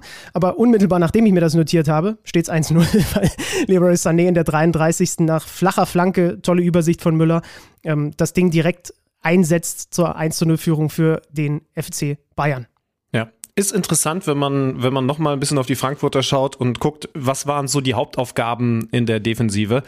Das, was die Bayern in den letzten Monaten, ich, ich finde schon so immer häufiger erfahren ist, dass der Gegner schaut, dass er den Kimmich zukriegt. Und das war deutlich zu sehen. Ähm, wo haben wir das Thema Deckungsschatten in der vergangenen Woche damals noch in, an der alten Försterei besprochen. Ich weiß gar nicht mehr so genau. Auf jeden Fall hatte dieses Mal dieser eine Stürmer, meistens Kolomoani in der zweiten Halbzeit und ganz interessant, Mitte der ersten Halbzeit sollte sich das auch mal verändern, aber meistens sollte der den Sechser in Deckungsschatten stellen. Also dass möglichst der Pass von den Verteidigern auf Kimmich nicht gespielt werden konnte und die anderen beiden Zentralen dahinter, also Rode und So, hatten natürlich die Aufgabe, ihn dann eng zu markieren, dass er sich möglichst nicht drehen kann. Du hast diese Chance von Sané angesprochen, da hat er dann mal seinen ganz klassischen Chipball auspacken können, hätte schon das 1-0 sein können. Was bei diesem Tor passiert in der 34. Minute ist was, was ich ansonsten wenig gesehen habe, nämlich dass die anderen Jungs, Musiala, Müller, die Räume die sich durch diese Fokussierung auf Kimmich bei Frankfurt ergeben haben, dann tatsächlich auch genutzt haben. Und jetzt werdet ihr sagen, wie Müller hat, hat die Räume nicht gefunden? Das, das ist doch ein Widerspruch an sich. Der, es ist ja so, als würde er seine eigene Heimatadresse nicht finden. Aber ich finde tatsächlich, dass es den Bayern super schwer gefallen ist. Du hast es ja gesagt, wenig, wenig Klares vorm Tor, das zu nutzen. Und wenn ich ehrlich bin, muss man da bei aller Vorsichtigkeit auch, auch zumindest mal erwähnen, dass Jamal Musiala in den letzten Wochen es nicht mehr so hinbekommt, diese Räume ne, diese engen Räume zu bespielen, da Kreatives zu machen. Es ist dann im Laufe der Partie, vor allen Dingen nach dem 1-0, ein bisschen besser geworden. Kimmich hat genau bei dieser Aktion mal rechts draußen Raum, also macht einfach mal was anderes und findet dann Sané übrigens ganz interessant, dass er gesehen, in Dicker zeigt, als es diese Verschiebung gibt, vorher ja auch ein ganz wichtiger Zweikampf. Ich glaube, die Licht hat den, hat den gewonnen, um den Ball überhaupt im Spiel zu halten und nicht ein Konter, was natürlich die Hauptwaffe von Frankfurt gewesen ist, zuzulassen.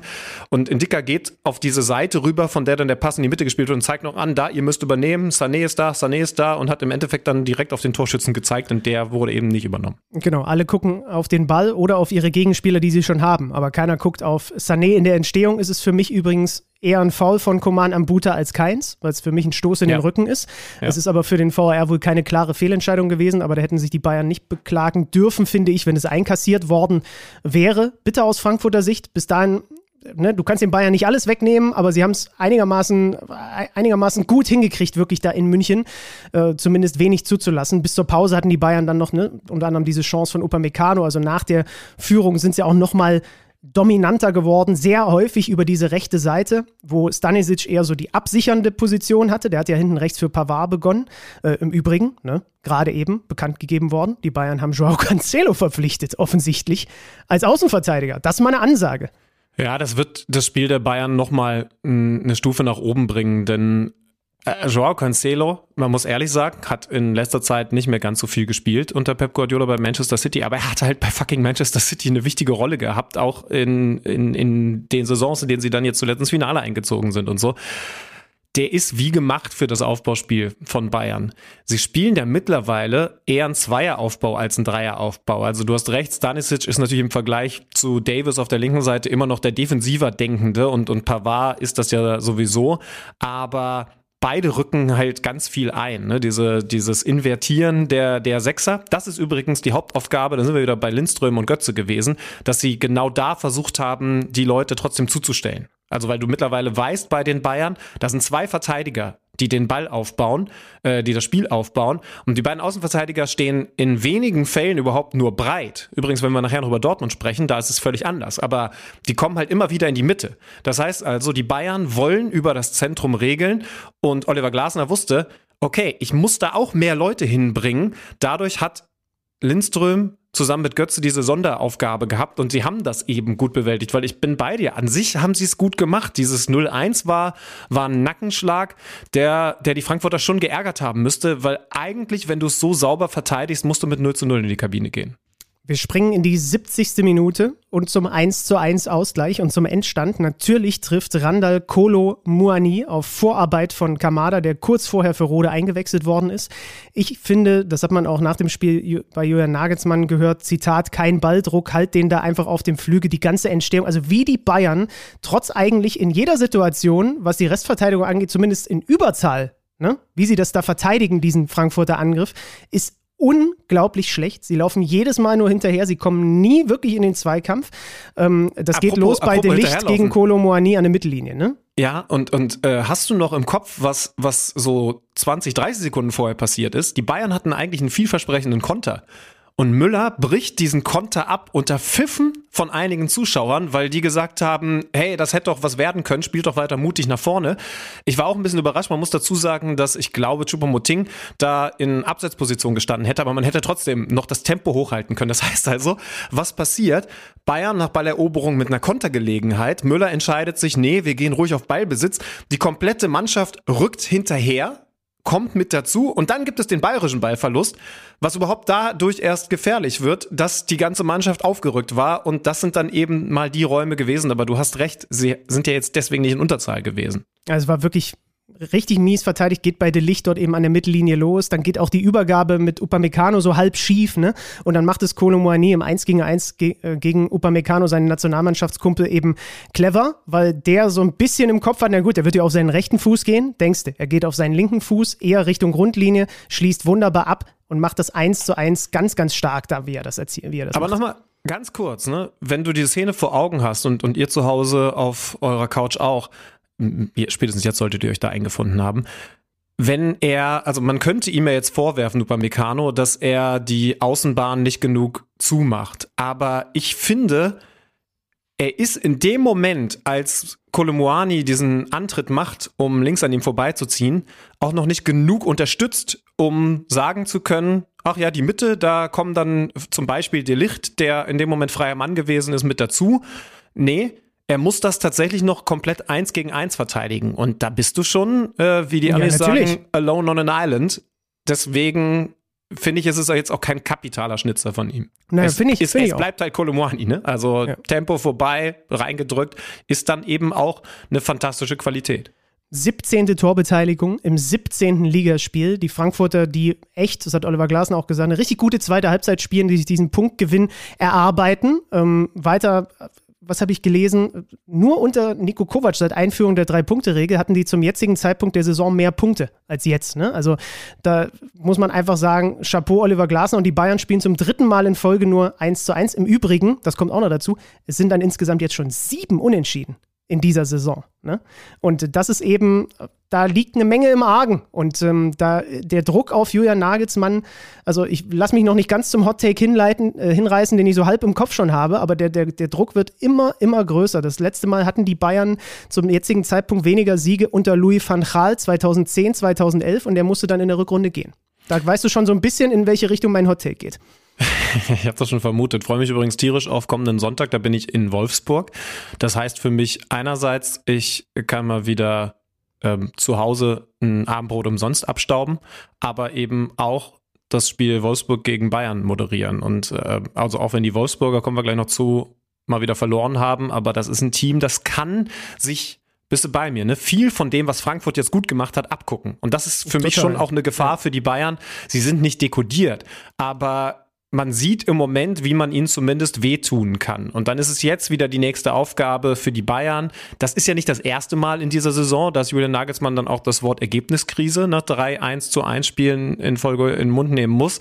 Aber er muss jetzt überlegen, wenn die Gegner so tief stehen, wie Frankfurt das nun getan hat, Ne, nochmal, also wirklich auch was anders gemacht. Lindström und Götze mit, mit ganz besonderer Herausforderung. Übrigens nur zur Vervollständigung in der zweiten Halbzeit haben sie es dann nochmal umgestellt. Da war dann mal Götze, der Mann, der in der Zentrale gespielt hat.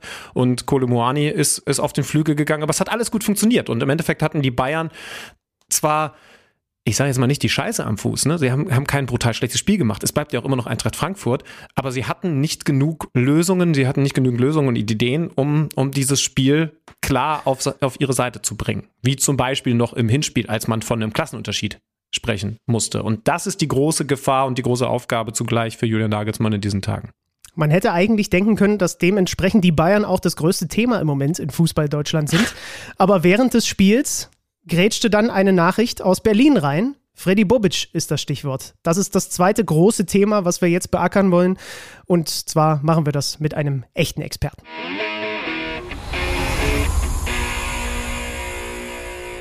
Wir lenken den großen KMD-Scheinwerfer mal wieder Richtung Hauptstadt. Ähm, wir hatten ja zuletzt erst den Blick Richtung Köpenick, zwei intensive äh, Gesprächsteile mit Christopher Trimmel. Jetzt ist am Wochenende aber eben wieder eine ganze Menge beim anderen Berliner Club passiert, bei der Berliner Hertha nach dem Derby. Freddy Bobic ist dort nicht mehr als sportlich Verantwortlicher tätig. Wir wollen darüber sprechen mit dem Hauptstadtreporter des Kickers, der heute gleichzeitig seine KMD-Premiere hier feiert bei uns, Janis Klimburg. Schönen guten Tag. Ja, moin, grüßt euch ihr beiden. Guten Tag. Oh, da geht ihm das Moin über die Lippen. Da, da, da müssen wir aber, aber das, das, kommt, das, das, das, kommt hier oben bei mir in Hamburg sehr gut an. Ja, das kann ich schon mal sagen. Erste Punkte hast du gesammelt. Sehr gut, extra, extra gut vorbereitet für euch. Janis, wir haben sehr viel über Freddy Bobic gleich zu sprechen, aber zumindest ein Blick auf dieses Derby und wie es denn verlaufen ist, soll, sollten wir schon noch werfen. Der FC Union gewinnt zum fünften Mal in Folge das Derby gegen die Hertha, gewinnt im Olympiastadion mit 2 zu 0 und gewinnt verdient dieses Spiel. Wie hast du die Hertha, wie hast du Union gesehen? Ähm, verdient, jein. Ich glaube, es war am Ende doch schon ein glücklicher Sieg, ein Sieg der Effektivität, würde ich sagen. Ähm, Hertha ist eigentlich besser reingekommen, hat die Derby-Atmosphäre auch ein bisschen besser angenommen, wie ich finde. Ähm, aber nach der Halbzeit, ähm, ja, hat Union dann ein paar Gänge hochgeschaltet, ist zumindest ein bisschen, äh, hat ein bisschen mehr Durchschlagskraft entwickelt und ja, die zwei Chancen, die sie hatten, dann eben eiskalt genutzt. Ähm, und so kann man zumindest sagen, dass es nicht unverdient war, auch wenn, wenn Union wahrlich nicht überzeugt hat. 1-0 für die Unioner. Natürlich Freistoß Trimmel, Kopfball Doki, da haben wir genau an dieser Stelle ja erst mit äh, dem Unioner Kapitän drüber gesprochen, obwohl eigentlich bis dahin das wirklich ein Spiel auf Augenhöhe gewesen ist und dann 2-0 Seguin, zweite Halbzeit. Ich glaube, da sind wir uns gehe ich jetzt einfach mal davon aus, hier an dieser Stelle alle einig. In der Entstehung ging es ja um ein mögliches Foulspiel Kedira gegen Kempf. Ähm, ich habe es mir nochmal angeguckt. Rani Kedira berichtete nach dem Spiel darüber, dass Dr. Felix Brich ihm sagte, er hat, ist eigentlich nur rausgegangen, weil es ein Derby ist und hat sich nochmal angeschaut. Gibt es irgendjemanden in dieser Dreierrunde, der sagt, das war ein Foul von Kedira an Kempf? Ähm, ja, wenn ich anfangen soll. Also meiner Meinung nach, bei den ersten Bildern habe ich zu meinen Kollegen Steffen und Oliver gesagt, ähm, dass es für mich ein Elfmeter sei. Hinterher, wo ich nochmal mehrere Wiederholungen angucken konnte, ist es für mich und bleibt es auch weiterhin eine 50-50 Entscheidung, ähm, die man so geben kann. Aber hätte der Schiedsrichter dann auf Elfmeter entschieden, ähm, wäre es meiner Meinung nach auch nicht falsch gewesen. Also ähm, schwierige Entscheidung, ähm, aber so gesehen war es dann doch schon richtig, weil regeltechnisch eben vertretbar. Schippmann, wie hast du es gesehen? Ich schließe mich dem an, ja. Das ist, äh, ich, okay, ich mag das. Da bin ich jetzt überrascht. Ich, ich, bin der Einzige, der wirklich ganz klar sagt, kein Foulspiel, ja? Ich mag das ja eigentlich selber nicht zu sagen, obwohl eigentlich ist es für die, äh, also wenn, wenn wir so häufig auf die Schiedsrichter einprügeln, äh, äh, und, und es gab eben ja auch andere Situationen an diesem Spieltag, aber eigentlich ist es doch ganz schön zu sagen, man, man kann beides irgendwie vertreten, um deutlich zu machen, er, er konnte es nicht falsch, aber vielleicht auch nicht so richtig, richtig machen. Mhm. Na gut, okay, stimmt. und auf der anderen Seite muss man dazu sagen, also die Hertha hätte auch noch ein paar Möglichkeiten gehabt, das Ding ähm, vernünftig zu verteidigen. Dann haben wir schon gesagt, Freddy Bobic, dem ist dann dieses Spiel zum Verhängnis geworden.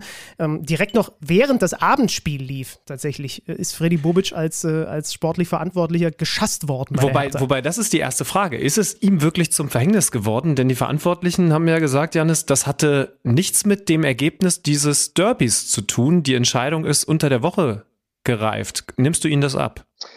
Ah, nicht so richtig. Ich glaube, ähm, es, es wäre egal gewesen, wie das, wie das Derby ausgegangen wäre. Ja, aber sie hatten es schon, schon vorher, glaube ich, entschieden. Ähm, es hieß zwar, wenn sie das Derby dann gewonnen hätten, dann, dann wohl nicht, aber ähm, das glaube ich nicht wirklich. Ähm, ich weiß nicht, wie ihr das seht. Ich, ich weiß nicht, ob du nach einem Derby-Sieg, also ich meine, du bist anders gekommen, aber wenn jetzt Hertha gegen Union 3-0 gewinnt, mhm. schaffst du dann am Abend Freddy Bobic? Ich, ich weiß es nicht. Also Schwer zu sagen. Also offensichtlich mhm. lag ja einiges im Argen, aber, aber ich, also ich würde eher tendieren, dann hätten sie es nicht gemacht und er wäre aber definitiv und sind wir ehrlich, die Mannschaft ist so aufgestellt, es wäre auch wieder anders gekommen, nach dem nächsten Misserfolg dann doch über Bord geworfen worden. Mhm. So, das wäre jetzt so meine Tendenz, aber auch mhm. nur mein Gefühl.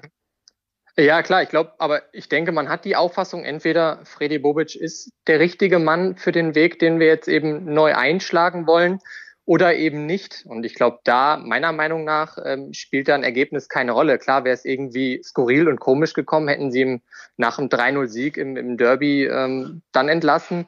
Aber so gesehen, wie ich es gerade gesagt habe, ich glaube, es kommt darauf an, wie entscheidet sich der Verein, welchen Weg will man gehen. Das ist jetzt eine, eine Kurskorrektur. Und da haben sie dann eben wahrscheinlich gedacht, dass, dass Freddy Bobic nicht der richtige Mann dafür ist. Was würdest du denn sagen? Was ist ihm zum Verhängnis geworden? Boah, ich glaube, da kann man äh, viele Sachen aufzählen. Ähm, also ich glaube, ähm, die Transfers ähm, zum einen, er hat Spieler geholt vor einem Jahr, äh, fällt mir jetzt zum Beispiel Björkan ein, Lee, Enzoni, ähm, die jetzt alle wieder, wieder gegangen sind oder vielleicht noch gehen werden. Björkan und Lee sind schon wieder gegangen, waren nur ein Jahr da.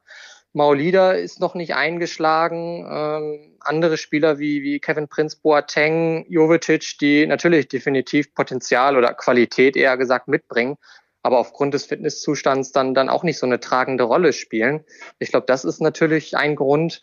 Und dann natürlich auch ähm, die Trainer, äh, Trainerdiskussion. Paul Dardai ähm, musste relativ früh gehen, der ein Liebling ist. Ähm, auf der anderen Seite dann Taifun Korkut geholt, der eben nicht abgeliefert hat. Ähm, das sind zwei Gründe und ich glaube, der dritte Grund, man ist eben von dieser Hertha-DNA ein bisschen abgewichen. Ähm, eben jener Benjamin Weber, der jetzt neuer Sportdirektor ist, ähm, der musste damals gehen, dem wurde so ein bisschen Pablo Thiam vor die Nase gesetzt als neuer Akademieleiter.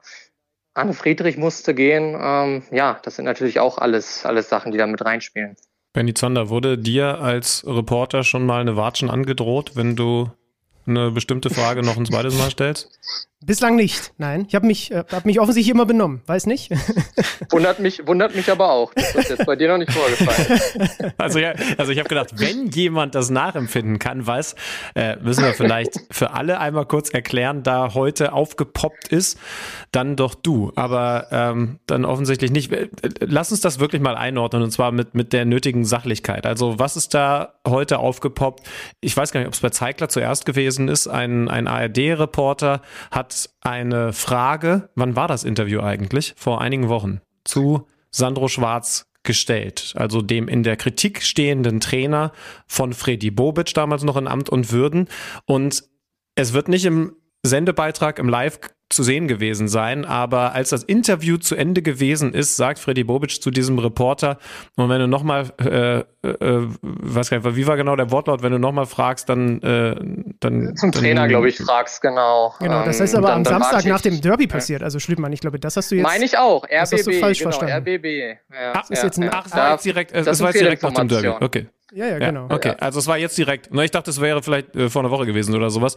Okay, es war jetzt direkt nach diesem Wochenende. Und, und, und wie war der Wortlaut, wenn du nochmal zum Trainer fragst, dann Watschen hat er nicht gesagt. Dann, wenn du nochmal fragst, kriegst du eine gescheuert. Ja. Genau, Im Weglaufen genau, so im Grunde genommen, während er das Mikro da weggibt. Ja. Das, ja. Und das darf natürlich, also da, da, müssen wir ja nicht drüber diskutieren. Also das darf natürlich Nein. nie und nimmer passieren. Und äh, das geht einfach gar nicht. So. Nee, ich glaube, jeder Sportler kennt es. Klar, dann sind Emotionen im Spiel, dann auch noch ein Derby. Vorher lief es schon nicht. Zwei Niederlagen nach dem Restart. Ähm, Chris noch die dritte. Ähm, ja, auch wenn dann Emotionen dann mit dabei sind, sowas darf dir eben nicht passieren. Kann gut sein, dass es ihm spätestens den Kopf gekostet hätte, oder? Ja, ja, genau. Das, das würde ich auch sagen. Spätestens dann. Weil das kannst du dir nicht erlauben.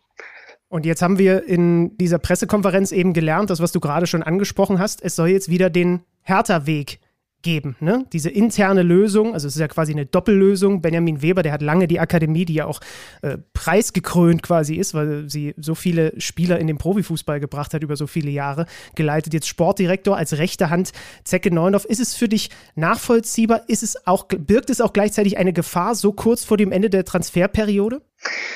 Ja, ich glaube schon, ähm, aber es ist die richtige Entscheidung meiner Meinung nach. Und ähm, diesen Weg hätte man schon viel früher einschlagen müssen, diesen Hertha-Weg, diesen Berliner Weg, ähm, dass man eben mehr auf die, auf den eigenen Nachwuchs setzt, auf die eigenen Talente. Ähm, natürlich ist es auch eine kostengünstigere Variante, das mit, mit Weber und Neuendorf zu machen, weil Bobic natürlich hat, hat auch sehr viel verdient. Ähm, ich denke, das ist richtig so. Aber um zu deiner zweiten Frage zu kommen, ja, äh, blöder Zeitpunkt, glaube ich, weil jetzt haben sie nicht mehr viel Zeit. Bis morgen ähm, 18 Uhr, dann schließt das Transferfenster. Sie wollen noch drei, vier neue Spieler eventuell holen. Ähm, da gestaltet sich natürlich äh, sehr schwer für, für Weber und Neuendorf, die jetzt dann direkt mal einen brisanten Start bei Hertha haben. Wir gucken mal, welche Spieler dann noch so vorgestellt werden. Eine Sache am Ende kann ich mal festhalten, die Rückkehr von Freddy Bobic zur Hertha ähm, hat auch bei mir eigentlich, als das bekannt wurde, dafür gesorgt, dass ich mir dachte, okay, jetzt wird es bei der Hertha bergauf gehen, das ist nicht passiert. Und ehrlicherweise, erinnert euch mal zurück, es gab die Nummer Hütter weg von Frankfurt, Bobic weg von Frankfurt.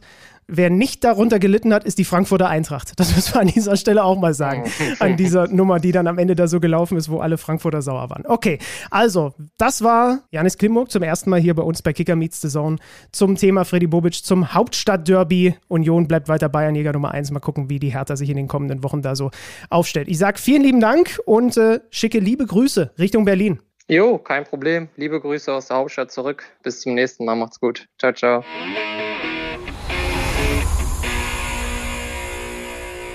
Das war schon ein richtig schöner Bundesligaspieltag, ne? Es, es hätte die Bobic-Meldung nicht mehr gebraucht, aber, aber sie setzt der ganzen natürlich irgendwie, der ganzen Sache vom Wochenende die Krone auf. Es gab, lass uns vielleicht mal dahin springen, am Sonntag ein weiteres Top-Spiel, vielleicht nicht so tab tabellarisch, aber, aber doch von der Qualität der beiden Mannschaften her und ich würde schon auch sagen, der Form der Mannschaften, die sie dann auch an den Tag gelegt haben. Ich rede, ihr habt es natürlich längst raus, von Leverkusen gegen Borussia Dortmund. Die Leverkusener, eins der Teams, die richtig, richtig Fahrt aufgenommen haben und Dortmund ergebnistechnisch ja auch gut, aber durchaus auch mit Luft nach oben. Und ich sage dir ganz ehrlich, Benny Zander, das könnte für Edin Terzic und die Dortmunder Mannschaft vielleicht das wichtigste Spiel der Saison gewesen sein. Es war ein sehr schwungvolles Spiel. Ich schildere einfach mal die beiden Tore und dann kommen wir zu der Sache, die du ja auch auf Twitter schon äh, vermeldet hast, dass nämlich der Dortmunder Trainer einen entscheidenden Anteil daran hatte, dass nach. ich muss aufhören, das vorher zu twittern. Ne? Du richtig, wusstest schon, was jetzt kommt. Nach richtig gutem äh, Start von den Leverkusenern und auch einer großen Chance von Diaby, es war generell ein Spiel, wo echt eine Menge drin war, was, was ich richtig gut gucken konnte, geht nämlich Borussia Dortmund durch Karim Adeyemi nach toller Kombination mit 1 zu 0 in Führung. Endlich macht er in der Bundesliga seinen ersten Treffer. Generell seinen ersten Bundesliga-Treffer, muss man ja dazu sagen. Äh, hatte, Wurde auch Zeit, muss man dann auch ja, sagen. Ne? Hatte für Dortmund einmal im der Champions League einmal im Pokal getroffen.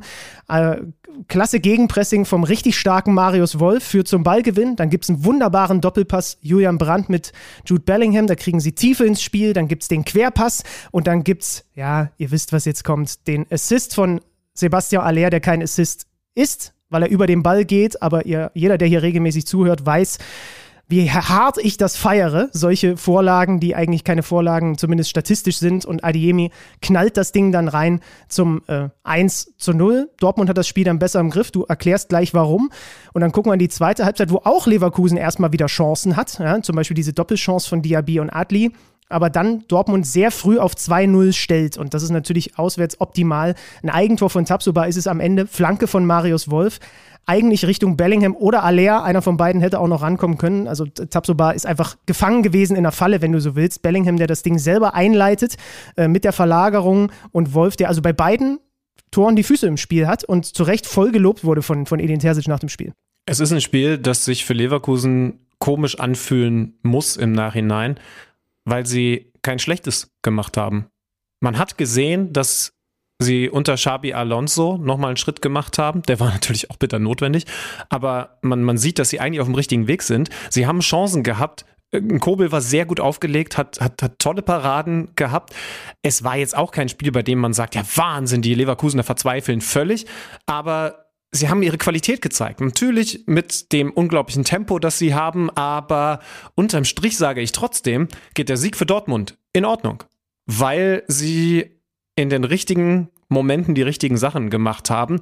Die beiden Tore, die werden Edin Terzics Gemüt schon mal sehr streicheln beziehungsweise gestreichelt haben, denn ähm, das ist beides komplett nach dem Muster, das er bei Dortmund in der Offensive vorgegeben hat, gefallen. Also er, er sagt, das hat er bei uns später am Mikro bei Laura und äh, wer war denn der Experte? Tim Borowski äh, auch nochmal geschildert, dass er eben möchte, wenn auf der linken Seite Beispiel Balleroberung ist, der rechte offensive Flügel war jetzt in dem Fall Julian Brandt, ins Zentrum geht, also der zweite Neuner wird im Grunde an der Seite von Aller, so dass dann einerseits im Zentrum natürlich Gefahr ist, weil da noch ein Abschlussspieler mehr ist und auf der anderen und dazu kommend eben auf dieser anderen Seite, auf der rechten Seite Marius Wolf diese Autobahn vor sich hat und da dann Druck machen kann. Und jetzt hat Benny euch das schon geschildert. Das ist beide Male richtig schön so passiert. Das eine Mal zwar nach einem Fehler der Leverkusener und einem Ballverlust, der nicht passieren darf, aber eben doch auch nach diesem Rezept. Da ist Adiemi eingerückt. Als linker offensiver Flügelstürmer macht das Tor. Und äh, das, was Brandt da gemacht hat, nämlich den Raum frei für Wolf beim 2 zu 0. Der Ball dann im Zentrum, ja auch nur deswegen durch ein Eigentor in den Kasten buxiert, weil Tabsoda aber eben richtig Druck bekommen hat von, von nicht nur zwei Beinen von Aller, sondern eben ein bisschen mehr. Das hat super funktioniert. Und in den Terzic darf sich dann auch selber gut fühlen und gut loben, weil er eben dieses Spiel mit einer ganz wichtigen Entscheidung in die richtige Bahn gelenkt hat. Und wie gesagt, ich will es auch nicht übertreiben. Es war kein Gamechanger in dem Sinne, dass danach Leverkusen keine Chance mehr hatte. Aber er hat auf das reagiert, was Leverkusen gemacht hat. Nämlich das, das Anlaufen, ja auch eine besondere Aufstellung mit Würz als einziger Spitze vorne drin. In den Zwischenräumen war Leverkusen auch gut. Aber gegen den Ball hat er eben gesehen, dass es einen zusätzlichen Aufbauspieler braucht. Emre Can Özcan, Bellingham, die drei Zentralen im Mittelfeld. Und er hat Emre Can auserkoren, im Spielaufbau zwischen die beiden Innenverteidiger zu kippen. Das ist nichts, was wir so noch nie gesehen haben. Ich halte es jetzt auch ein bisschen einfacher, weil das natürlich auch für, für das, was dann im zentralen Mittelfeld im Spielaufbau passiert ist, Auswirkungen hatte. Aber kurz gemacht, diese Handlung Chan im Spielaufbau zwischen den beiden Innenverteidigern. Die Außenverteidiger, für Wolf natürlich wie gemacht gewesen, können noch weiter nach oben schieben, nach vorne schieben. Die hat die Spielkontrolle gebracht, die sie in den ersten 10, 15 Minuten nicht hatten, die dann aber genau dieses Zünglein an der Waage gewesen ist, um dieses Spiel zu gewinnen. Und ja, Leverkusen kann ein Tor machen, sicherlich, und an guten Tagen auch zwei, drei. Aber Dortmund hat dieses Spiel am Ende durch diese Handlung gewonnen. Und jetzt hat Edin Terzic in den Wochen zuletzt ja auch durchaus mehr Kritik abbekommen. Ich finde, man muss dann ganz fair und ehrlich sagen, hier hat er das Coaching-Duell gegen Xabi Alonso gewonnen und das ist nicht irgendein Trainer, nämlich der Trainer, der Leverkusen wieder richtig gut auf den Weg gebracht hat. Und da darf man ihn dann nochmal für loben. Klar, 2-0 am Ende. In Leverkusen gewinnst du im Moment nicht einfach so. Und die Dortmund haben das auf eine sehr erwachsene, stabile Art und Weise getan. Und wenn wir jetzt mal gucken, was die anderen Teams, die sich international so tummeln, so gemacht haben. RB Leipzig, du warst hier im Stadion vor Ort, schlägt Stuttgarter, die sich ersatzgeschwächt trotzdem extrem teuer verkaufen ja. mit 2 zu 1. Die Schusstechnik von Dominik Soboslay hätte ich gerne. Ähm, und der SC Freiburg gewinnt gegen den FC Augsburg zu Hause mit 3 zu 1. Das alles sorgt dafür, dass der Blick auf die Tabelle plötzlich wieder Spaß macht in der Fußball-Bundesliga und das sorgt dafür, dass Alex Schlüter jetzt einmal kurz sich Richtung Keller bewegt.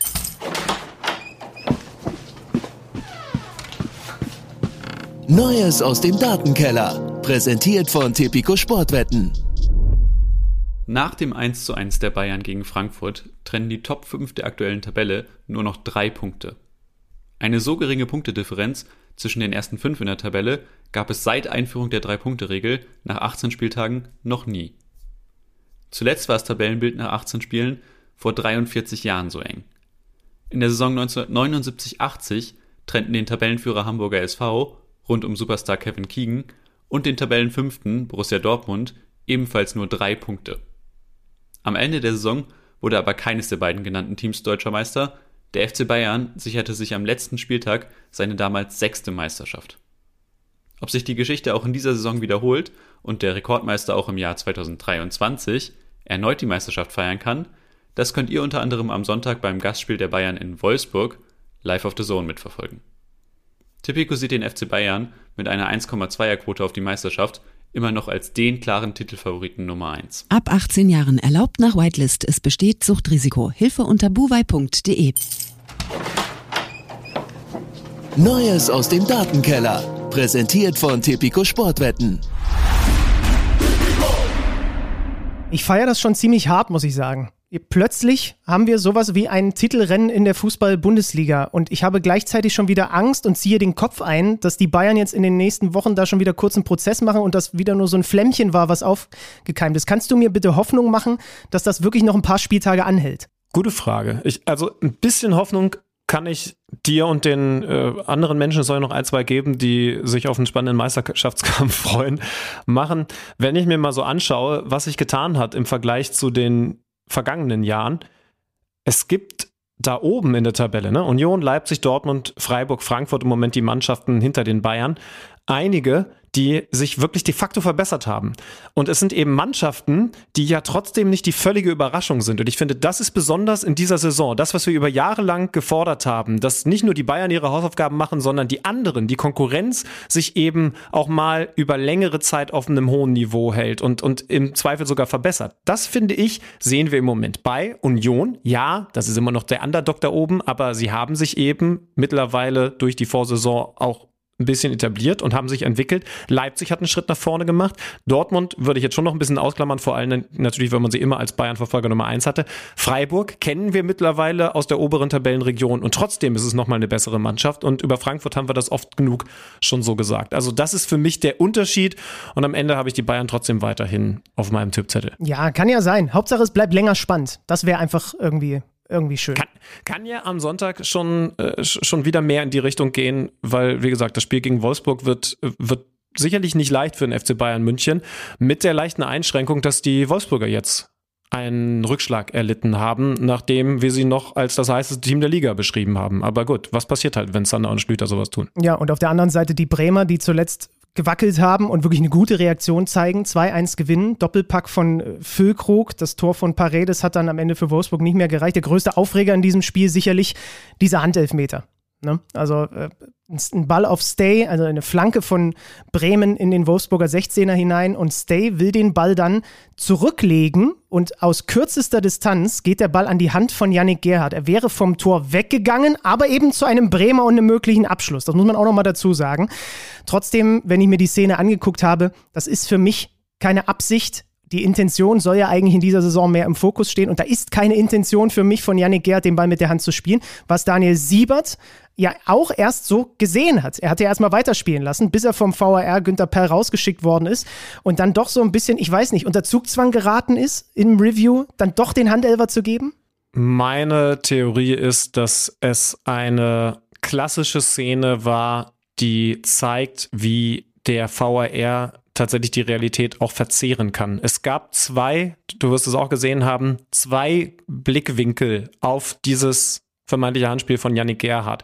Das eine war so ein bisschen seitlich, da sieht man aber sehr gut, welch geringe Distanz das gewesen ist. Und ich finde, wenn man sich das anschaut, dann ist eigentlich klar, dass da gar keine Absicht möglich ist. Ne? Das Besondere, dass er den auch noch zurückspielen will. Also er rennt ja zum eigenen Tor und dann kommt der Ball äh, also wird ja grundsätzlich, du hast recht, er wollte das zu einem Mitspieler natürlich spielen, aber, aber wird dadurch ja erstmal ungefährlicher, ne? Also wenn er den aufs Tor schießt und er steht dazwischen, ist was anderes.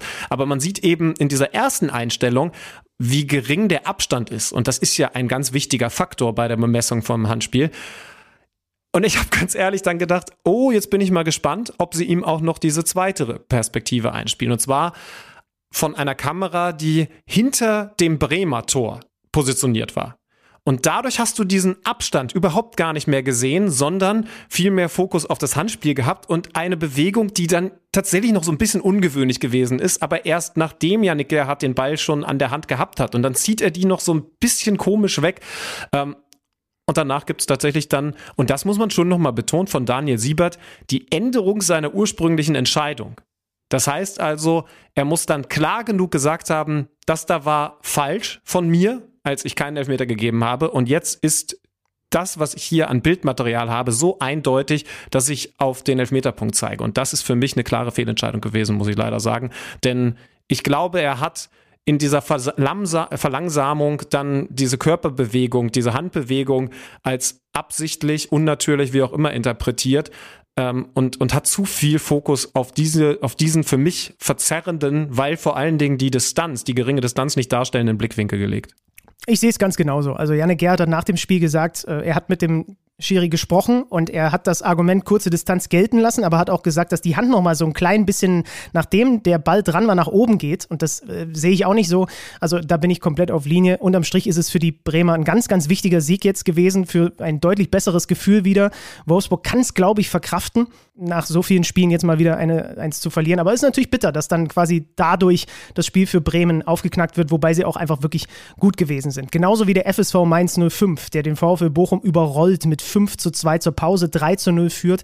Drei Tore von äh, Karim Onesivo, zwei davon wunderschön. Der hat jetzt fünf seiner sieben Saisontore gegen Bochum erzielt, weil er im Hinspiel auch schon zweimal getroffen hat.